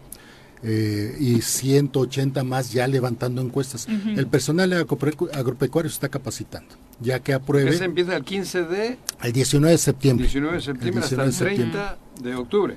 Ah, no, hasta el 30 de noviembre. De noviembre, Hasta- es dos todo ese periodo para recorrer las localidades de 15 mil y menos habitantes o bien a través de directorios otras localidades para visitar viveros, invernaderos y actividad productiva en todo el estado. Ricardo, muchas gracias por acompañarnos. Siempre Ricardo, gusta. Yo tengo unas gallinas también. Tengo que 8 con contar los 30. huevos y sí, tal que te entrevisten de una vez Y ya. las plumas, ¿no? las plumas, Ay, las este, sí, claro, como, como terapia. Qué cabrón. Ahora sí me ha jodido. Por güey. Me acabo de- 8 con 33. Dice que no, pero todos los comentarios en el corte son sobre la realeza y sobre la reina. el Ah. Te dije, yo pensé que no iba a haber programa, por Claro. respeto a la reina. Eso debió suceder. Yo estoy toda la noche velándola. ¿Pero qué ibas a decir? ¿De que iba a tomar protesta de quién? Le acababa de tomar protesta la primer ministro. Ah, claro, Eh, creo sí. que han sido 50 las que habían tomado protesta. Sí, Esta sí. solo le duró dos días. Días. Vámonos. Tiene que ser cabrona la, la que tomó protesta aguas. Fíjate ella. que había hecho declaraciones antimonárquicas. No Es de estaba. joven. Sí, sí, sí. Tiene un pasado antimonárquico. antimonárquico. Igual le dio la mano y le dejó unos polvitos. ¿Eh? Sí, para la nueva ministra no era. Noventa y tantos años, no creo. Tú Es que estás en ya- el mundo del cine. haz un Está de película, está de película. ¿Qué le habrá puesto en la mano? No, bueno. 8 con ¿Y por dónde se 34. envenenó? ¿Por arriba ¿Te o por escucharon? abajo? Está aquí Miguel Mendoza para hablar de Igual se cine. envenenó por abajo. Qué bárbaro. Conocido por su extravagante cabellera y su gran participación como el humilde campesino, recibimos a And the Oscar goes to... Miguel Ángel Mendoza por las mejores recomendaciones cinematográficas en el Zoro Matutino. ¿Cómo te va, Miguel? Muy, buenos bien, días. muchas gracias, buenos días. Pues eh, nos vamos a ir rapidito porque hay, hay hubo dos semanas de que no tuvimos recomendación, pero Sí, no puedo dejar pasar estrenos. de verdad la, la recomendación que tenemos para la semana pasada, que es la película de Nope de Jordan Peele, que eh, como lo habíamos mencionado anteriormente, creo que ah, bueno está filmada en IMAX en 65 milímetros, entonces recomiendo muchísimo que esta película, que así tal cosa se llama Nope, la vean por favor en IMAX porque es una chula película, todas las escenas son como una obra de arte, este el, el director pues ya se ve que ya le dio más lana y la verdad es que está Hay la presupuesto. película. Sí, hay presupuesto, es un, un director muy muy talentoso, Jordan Peele, no se la pierdan. Y también este fin de semana se estrenan dos grandes películas mexicanas. Una eh, muy comercial, muy amable, que es Soy tu fan, que es de- viene de la serie. Nico, te amo. Exactamente. es, la, es, la, es la historia que, que continúa después de la, la segunda temporada que se quedó ahí. Se reencuentran en una boda en Acapulco y ahí empieza la historia de la película y también da paso a una tercera temporada que, que, que habrá. ¿Sí va a ser real? Sí, sí. Ay, qué Sí, va a haber una bueno. tercera temporada de Soy tu fan con el elenco original igual que la película. Entonces, este, pues a todos que son, a- aquellos que son fan de Soy tu fan, pues creo que es una gran oportunidad para verla a sus personajes en pantalla grande, esta nostalgia de hace casi 20 años. Este, 15 años. 15, 15. Y 15, 15, ya Sí, ya me sí. pasando. Y este, y la verdad es que eh, está causando mucha expectativa, entonces vamos a ver qué tal. He leído versiones encontradas. Se, se estrenó ayer, algunos la aman, otros dicen que quienes no son fan de la serie Sí. ni vayan a verla porque no. no le van a, no, no, le van a Bueno, está diseñada para que la entiendas sin ver la serie, pero bueno, también, pues obviamente, si ya conoces la serie, los personajes, quién es Charlie, quién es Nico, pues bueno, ya Charlie este- Peanuts. Exactamente. Y entonces la, la, la, la película se estrenó el día de ayer, ya está en, en cartelera, en todos los cines. Y también otra película mexicana que fue la premier el día martes, se llama 50 o dos ballenas se encuentran en la playa de Jorge Cuchí, que eh, es sorprendentemente su primer película, pero le pa- parece que ya había hecho 40 largos. O sea, es increíble eh, cómo debuta este director. Eh, me parece que es de origen venezolano, pero toda la producción mexicana. producida por Catatoni, distribuida por Pimienta Films. eh, ¿Quiénes hacen de ballenas? eh, no, 50. eh, el, el Ah. título viene, se llama 50. o dos ballenas se encuentran en la playa porque está basada en un, en, una- en un juego de la vida real que viene de Rusia, que se llama el juego de la ballena azul, que le ponía 50 retos a los jóvenes eh, para que se Pruebas, grabaran. pruebas. Sí, pruebas de rápate las cejas, este incendia un carro, así hasta llegar al, al 50, que el 50 era el suicidio. El reto 50 es el suicidio, entonces fuerte, muchos muchos jóvenes han muerto por Ah, este ya recordé Bueno, eso. se hizo súper famoso Sí, hace famoso. algunos años. en- Exactamente, entonces- entre muy chavitos, aparte, Exactamente, ¿no? sí, muy, muy jóvenes. Entonces, el director toma toda esta cuestión de la vida real del juego de la, de la Ah, ballena ya. azul y lo lleva a la ficción con dos jóvenes mexicanos, cómo llevan a cabo los retos. Y pues la verdad es que es un tema bien delicado porque pues las estadísticas, mira, ahorita hablando del Dura la película, sí, entonces. sí, ¿eh? Es dura la es película. muy dura la película. Ah, cabrón. Exactamente, entonces eh, comedia. Yo también. la, la vamos a llevar a, a varios puntos, pero va a tener que ser en espacios cerrados y muy controlados, porque sí tiene unas escenas bastante violentas y en general todo el contenido es muy fuerte, ¿no? Eh, eh, la película ganó mejor película en el Festival de Morelia y también gana mejor actriz y mejor actor. Los, los, los, los protagonistas, que son la pareja de Los chavitos, chavos. Carla Coronado y José Antonio Jovencitos. Toledano, son increíbles talentos. Jovencitos, Muy jóvenes, sí, por supuesto, pero muy talentosos. Creo que esa fórmula que hicieron, la verdad es que se, se ¿Y están salió- en la playa?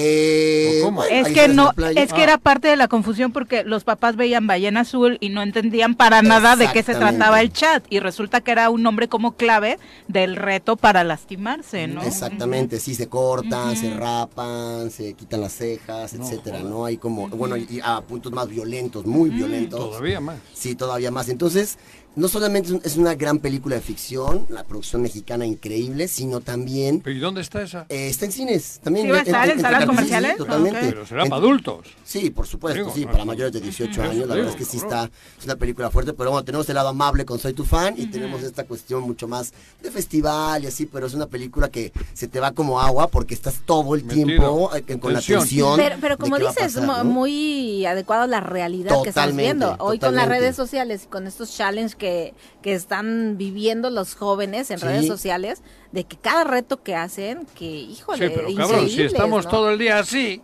vas a ir al cine Increíbles. también a ponerte así. Pues No, pero al final, te- o sea, sabes que es una ficción y es como, sabe- eh, Sí, pero sí entiendes, entiendes esa parte que, que, que es importante conocer, ¿no? O sea, yo, yo, por ejemplo, yo no sabía de este juego y esto, entonces te crea esta conciencia y dices, ¿qué, qué, si qué grave es lo de las redes sociales, Qué la daño. juventud? Y justo todavía que, que se fue el compañero del INEGI, el director dice que la, la causa de muerte entre los jóvenes mexicanos está en el, en el tercer lugar el suicidio. O sea, está, es fuerte, fuerte el tema, entonces... Es epidémico. El cine, pues no Sí, solamente para totalmente. entretener, sino también para un poco influ- informar y reflexionar a través de la ficción y del arte, ¿no? Entonces, eh, Nos puede ayudar mucho a los papás 50 y o dos ballenas se encuentran en la, pala- en la playa de Jorge Cuchí. Y para eh, los que se quieren quedar en casa, el día de ayer se estrena. Pinocho. En Disney Plus se estrena Pinocho con Tom Hanks, dirigida por Robert Zemeckis. Es, pues, no, no hay mucha sorpresa, ¿no? Es esto live action, todo lo de las caricaturas que están llevando a cabo en, en, en Tom Ham personajes es reales. Pinocho. ¿Eh? Tom Ham es Pinocho. No, el Gepetto. Eh, Gepetto. Ah, Gepetto. Es Gepetto y el personaje Pinocho pues está creado digitalmente, ¿no? Ah. Igual que los- casi todos los animales. Oye, pero vamos a tener dos Pinochos ahora, Sí, ¿no? viene la viene de del del Toro. Toro, sí, esa va para festivales y, y entra Netflix también, digo, a- aquí habrá que analizar cómo entran a plataformas, ¿no? O sea, porque Pinocho bien pudo haber estado en cines y deciden meterla directamente a la plataforma. Ah, no pasó por cine. ¿eh? No, ya está cambiando toda la industria, o sea, a niveles ya macro. Se van a cargar el cine. Pues yo creo que... pues, Eh, tienen una crisis, Sí. ¿no? En estos meses, eh, este mes le entraron otra vez a una promoción Sí, de bajar sus costos porque, sí, está... los índices económicos eh, muestran cómo el cine ha bajado porque la gente ya prefiere quedarse en su casa. Tienes Sí, una ya tienes todo. Mejor bajen el precio de las palomitas. Bueno, igual no, pero hubo un, hace 25 años o que hubo una crisis Y tremenda también, y, sobrevivieron y y, le dieron la vuelta. Digo, yo el reinventaron. cine no va a morir, Las pero sí, sí- sí está en una crisis, totalmente Sí, de ¿no? crisis. Y bueno, y ahorita que hablando justo de lo que pasó ayer con, con la reina Isabel, pues está esta gran serie en Netflix que se llama The Crown. Crown. Y pues bueno, todos ¿Qué quiere aquellos que están... The Crown? La corona. La corona. Ah, la La corona. Bien que tú ahí te, te identificas con la monarquía. Yo, sí, todos los días. sí, Aquí Y en, entonces tengo un aquí cuadro en de- México. Por lo que es que cuadro de Leticia. Pinocho y todos aquellos que se, suban- se quieran subir a la ola del, del meme, Ujú. este, pues, está The Crown en Netflix, ¿no? The Crown. Voy a Entonces, hay, hay muy grandes opciones para cine Es buena. y para plataformas. Tiene Es datos es una de las grandes históricos producciones que- relevantes, sí, sí. que hay en Netflix No la voy a ver. No es de Sí. que le tapen sus trapitos No, la no, realeza, está- al es- contrario, es es, una gran polémica. Entonces, No la voy a fina y muy ver, bien cuidada y sí. No la voy vale a la ver. pena. Bueno, la voy a ver. Bueno, les hacemos la resumen. ver. Bueno, vela de Florence Cassés, entonces. Exactamente. Ah, bueno, nos faltó tiempo para hablar de La ¿no? Sí, sí, sí. Hablamos de esa, de esa Jorge serie que Meseguer me está. Esa es la que tendrías que ver ahorita, Juanji, que andas haciendo tus análisis de García Luna y demás, ahí vas a encontrar muchos, buen día, te muchos elementos. La serie Netflix. Ahí, ahí me parece una escena emblemática donde el presidente Sarkozy dice de, pues que en México en ese momento el presidente Calderón no tomaba ninguna decisión, todas las tomaba García Luna. Totalmente. Sí, sí, sí, ahí, En la verdad, serie. La próxima semana hablamos de, esa serie que está increíble y así Sí. te va a gustar, te lo aseguro. ¿Cuál? A ver si no te quedas dormido, la de Florence Cassés. Es que lo que me. Estoy dando cuenta es que se queda dormido cuando vamos a las mañaneras, Así porque es, este dato lo compartió el presidente en la mañanera. hasta de hecho, hasta puso un pedacito no Ay, güey, de Manuel. Le van a retirar el paso. Sí. Gracias, Miguel. Gracias, nos escuchamos la próxima semana. Son las Adiós, 8 con 43, campesino, volvemos. Humilde. Con 46 vamos a nuestro viernes musical. Nos encanta recibir en cabina a Belegui, un grupo musical que está dando mucho de qué hablar. Talento local que nos encanta apoyar y por supuesto ya les contarán ellos parte de una familia con tradición musical muy importante en nuestra entidad. Ya están sus integrantes en cabina, se presentan uno a uno y nos cuentan qué hacen en el grupo. Va, súper. Hola, hola, ¿cómo están? Yo soy Griseli Giles, soy vocalista. Hola amigos, ¿cómo están? Buenos días, yo soy Héctor Giles, yo estoy a cargo del, de la dirección. Sí, Héctor Giles, muchísimo gusto. ¿A qué te suena, Juanji? Ah, ah, ¿A qué me suena? Na, na, na, na, na, na, na, na, Sí se la sabe, mira. Ah, y bueno, metieron bailar, ¿no te acuerdas, cabrón? Exactamente. Bueno, yo estoy a cargo de la dirección musical y pues de las canciones. Ajá. Hola, ¿qué tal? Buenos días, yo soy Fernando Giles y estoy a cargo de la batería. Muy bien. Ándale. Buenos días, yo soy Esteban Colín y soy guitarrista también. Ah, qué bueno. Hola, buenos días. Yo soy Álvaro Álvarez y yo soy el bajista. Qué mala onda producción. Querían dejar fuera a los que no se apellidan Sí, Giles, Giles, ¿eh? Ah, no, convenenciero. no, Bien no. convenenciero Ah, sí, el sí. señor Daniel García. Ya lo vamos a reportar Cambien de grupo. Armamos, armamos nosotros No, a la fregada. No, yo hasta soborné aquí. abriendo la puerta, le eché un, un billetito No le un hagas caso, Sí. Luego cobra, luego cobra. Y sí cobras, güey, ¿qué crees? Si No es broma. Y ya mi cartera vacía, pero ya con toda la banda aquí adentro muy felices. Oigan, obviamente ubicamos perfecto lo que significa Giles musicalmente, pero ustedes están tratando de hacer una innovación incluso hasta musical, traen una herencia de casa, pero lo que están proponiendo es muy diferente a lo que regularmente venimos escuchando de la familia. Sí, así es. Bueno, estuvimos también hace muchos años nuestra trayectoria musical, la empezamos con Giles. Estuvimos ahí como cuatro años ¿Con más ellos? o menos. Los Sí, papás, sí. sí, sí. Pero también queríamos como hacer algo propio, o sea, como que sí nos encantaba la cumbia y nos encantaba el escenario y que la gente cantara las canciones, pero decíamos, imagínate qué mágico sería que la gente también cantara nuestras canciones. Claro. Entonces quisimos emprender esto, apostarle a la música, a nuestro sueño y pues ahí vamos, escaloncito por escaloncito, pero súper contentos y también por las oportunidades que se han dado. ¿Cuánto lleva esta idea?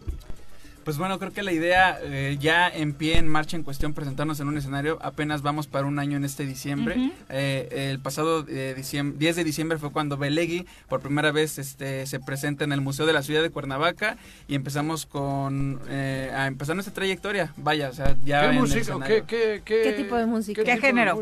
¿Qué género? ¿Qué La mayoría de las canciones están orientadas hacia el pop, Ah, pero pop. ten- metemos algunas cositas como rock, algo de funk.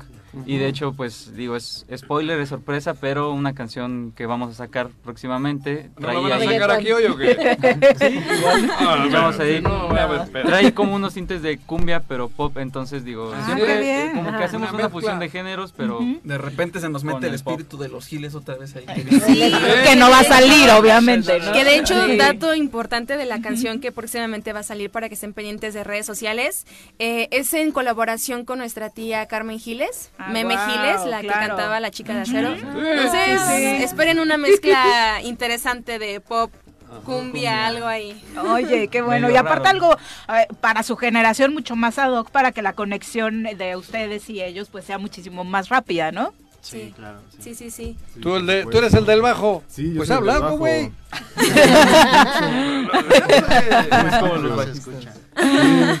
Pues creo que eh, pues es algo muy importante, ¿no?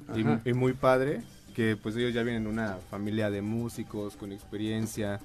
eh, y Tú no, pues- ustedes Ya no. tienen tablas, No, ¿eh? En no. casa nadie. No, no, no. Son los primeros que les ha dado por la música. Pero son buenísimos, caso, ¿eh? sí, Para yo ser los primeros primer de su músico. Ya no la familia. ¿Y cómo arregles, la los dejaba conocieron? fuera. Ya no lo quieres componer. ¿Y cómo los conocieron? ¿Hicieron casting o? Por la Pues, escuela. Ándale. Por la escuela Estudiamos estudiamos, juntos. juntos. Ah, estudiamos juntos, entramos en Esteban y generación. Ah, Y también ahorita sí. nos dimos de baja juntos porque estamos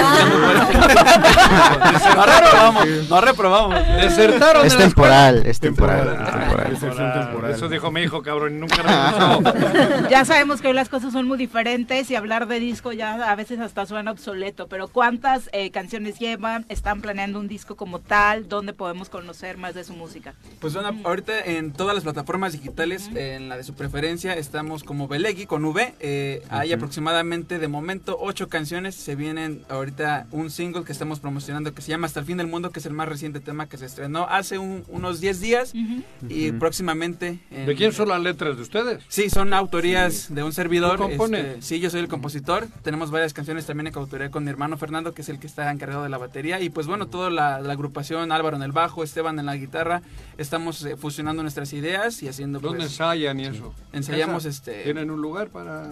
Sí, es- ¿En ensayamos en, en, en casita y andamos eh, eh, dando lata a, a los padres, pero andamos muy felices. A los vecinos. A los A los vecinos. que nuestro vecindario es muy tranquilo y de hecho creemos Sí. que los únicos ruidosos somos nosotros, pero la verdad es que Sí. estamos pues ahí empezando a, a compartir y justamente eh, todos tenemos esta pasión por la música y por el arte. Es muy lindo el significado del nombre del grupo, cuéntanos. Sí, pues bueno, Belegui, todo empezó porque al- en un inicio éramos los tres hermanos, ya después con el tiempo se fueron integrando Álvaro y Esteban, y pues decíamos éramos tres, buscamos como la figura pues triángulo, algo que tuviera tres cosas.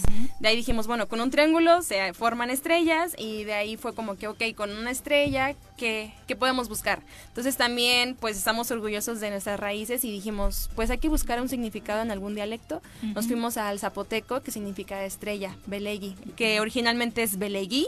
Ya medio le hicimos ahí una tuneada, pero quedó Belegui. Belegui. Pues vamos a conocer su música. ¿Les parece si le presentamos su propuesta a nuestro auditorio? Súper. ¿Aquí en vivo? Están listos para cantarnos algo totalmente en vivo. Ahorita en versión acústica, este es nuestro último sencillo que se titula Hasta el fin del mundo, disponible en todas las plataformas digitales y suena más o menos así.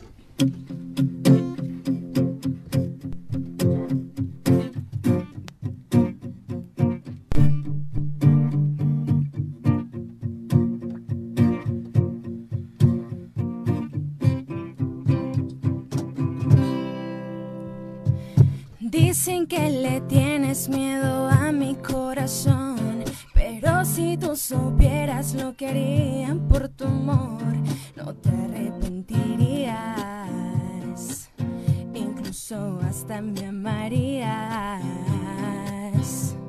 Y puede ser que tengas a alguien más a tu lado y que esa sonrisa que tienes sea por su amor, pero no me importa que sigo, tengo que cumplir lo prometido.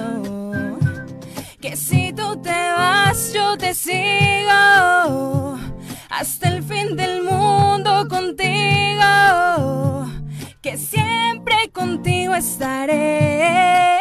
Que nadie podrá hacerte daño mientras yo esté. Dime cómo quieres que te diga por ti la luna bajo enseguida. Sueño día a día poder complacerte. Por ti de todo haré sin pensar.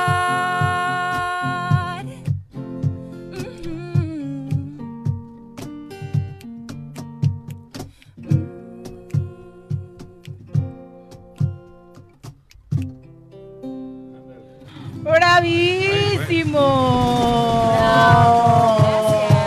Oigan, qué linda canción, qué linda voz. Gracias. No canta tan bien como tú, ¿eh? No, Tú- no, por eso no quise ni hacer coros, Claro. aunque me sé parte de la Estamos buscando canción. segunda voz, ¿Sí? ¿eh? Sí, Ay. Audiciones abiertas. Bailar y cantar, Viri. Pregúntale Oiga, a- pero- a, tu tía. De verdad, muy, muy No, bonito, linda la eh. propuesta. Felicidades. La verdad es que vale muchísimo la pena escuchar. Sabemos, por supuesto, que hoy las plataformas son muy importantes para conocer nueva música y no quedarse solamente en el nicho de Morelos, ¿no? Seguramente sus planes son muchísimo más grandes. Sí, la verdad es que gracias a Dios se nos ha dado la oportunidad de presentarnos en el Museo de la Ciudad de Cuernavaca. Abrimos concierto a Alexander Hacha en el World Trade Center. Ya nos presentamos, sí, Ujú, al ¿Ah, hijo de Emanuel. de... de Manuel. De Manuel, sí. Sí, y también nos invitaron a abrir el concierto de Elefante en Jardines de México. Entonces, gracias a Dios, Ah. sentimos que vamos Poco a poco, avanzando, ¿no? paso Poco firme. a poco. Y ahorita tenemos planes, eh, pues también ya no nada más estar en México, buscar a lo mejor algunos otros escenarios. ¿Al norte? Eh, pues esperemos que para otro pueda. continente, primeramente. Ah. ¿Ya saben nadar? Es, es la tirada.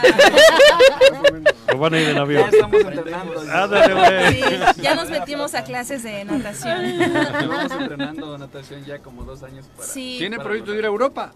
Tenemos proyecto. Mira, qué interesante. Primeramente Dios esperemos que se concrete. Eh, ya es spoiler aquí dando primicias. Novedades en el chorro. Bueno, ¿y cuándo Ajá, van a sacar esa canción?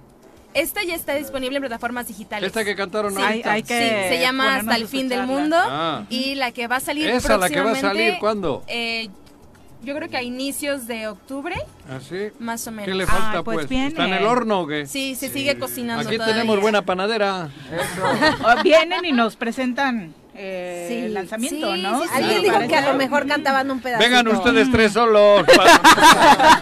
No dijeron que un pedacito iban a cantar. Para que no les dejen fuera, cabrón. Pues vamos a... Vamos, Sí, de- nos dan un de- cachito estamos- de exclusiva. A ver. Qué ¡Ah! ¡Qué emoción! Va, ¡Qué va. emoción! Un cachito. Mientras nos dejen cantar nosotros... Sí, claro. Nosotros felices. Como decía ¿Cómo se va a ¿no?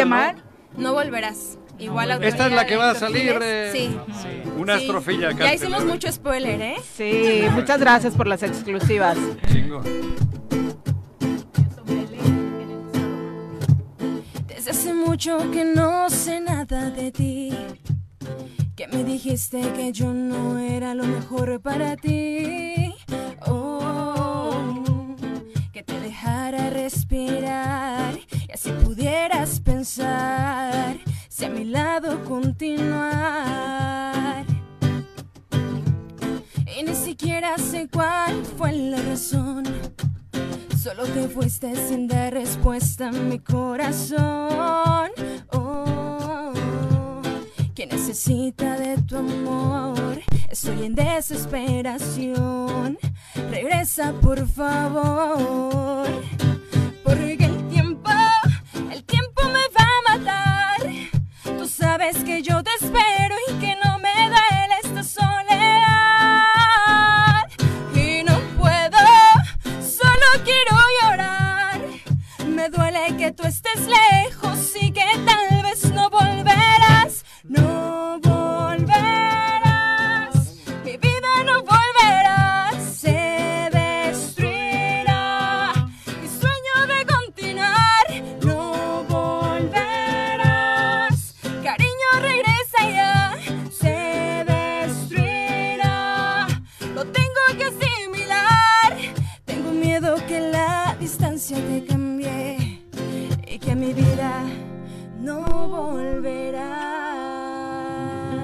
¡Wow! En exclusiva en el Solo Matutino.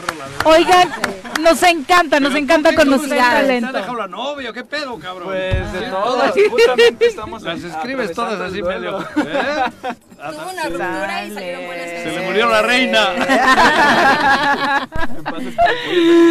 Muchas gracias por acompañarnos todo el éxito del mundo. Hay talento y estamos seguros que van a llegar muy lejos. Primero Dios, gracias por todo. Ale, muchas gracias por acompañarnos. gracias a ustedes, gracias, Juanjo. Nosotros ya nos vamos. Que tengan excelente fin de semana. Ya vete a descansar con que esa carita no augura un buen fin de viernes, semana. Ya nos vamos. Los esperamos Sigue el próximo lunes en punto de las 7. Bájale, bájale, bájale.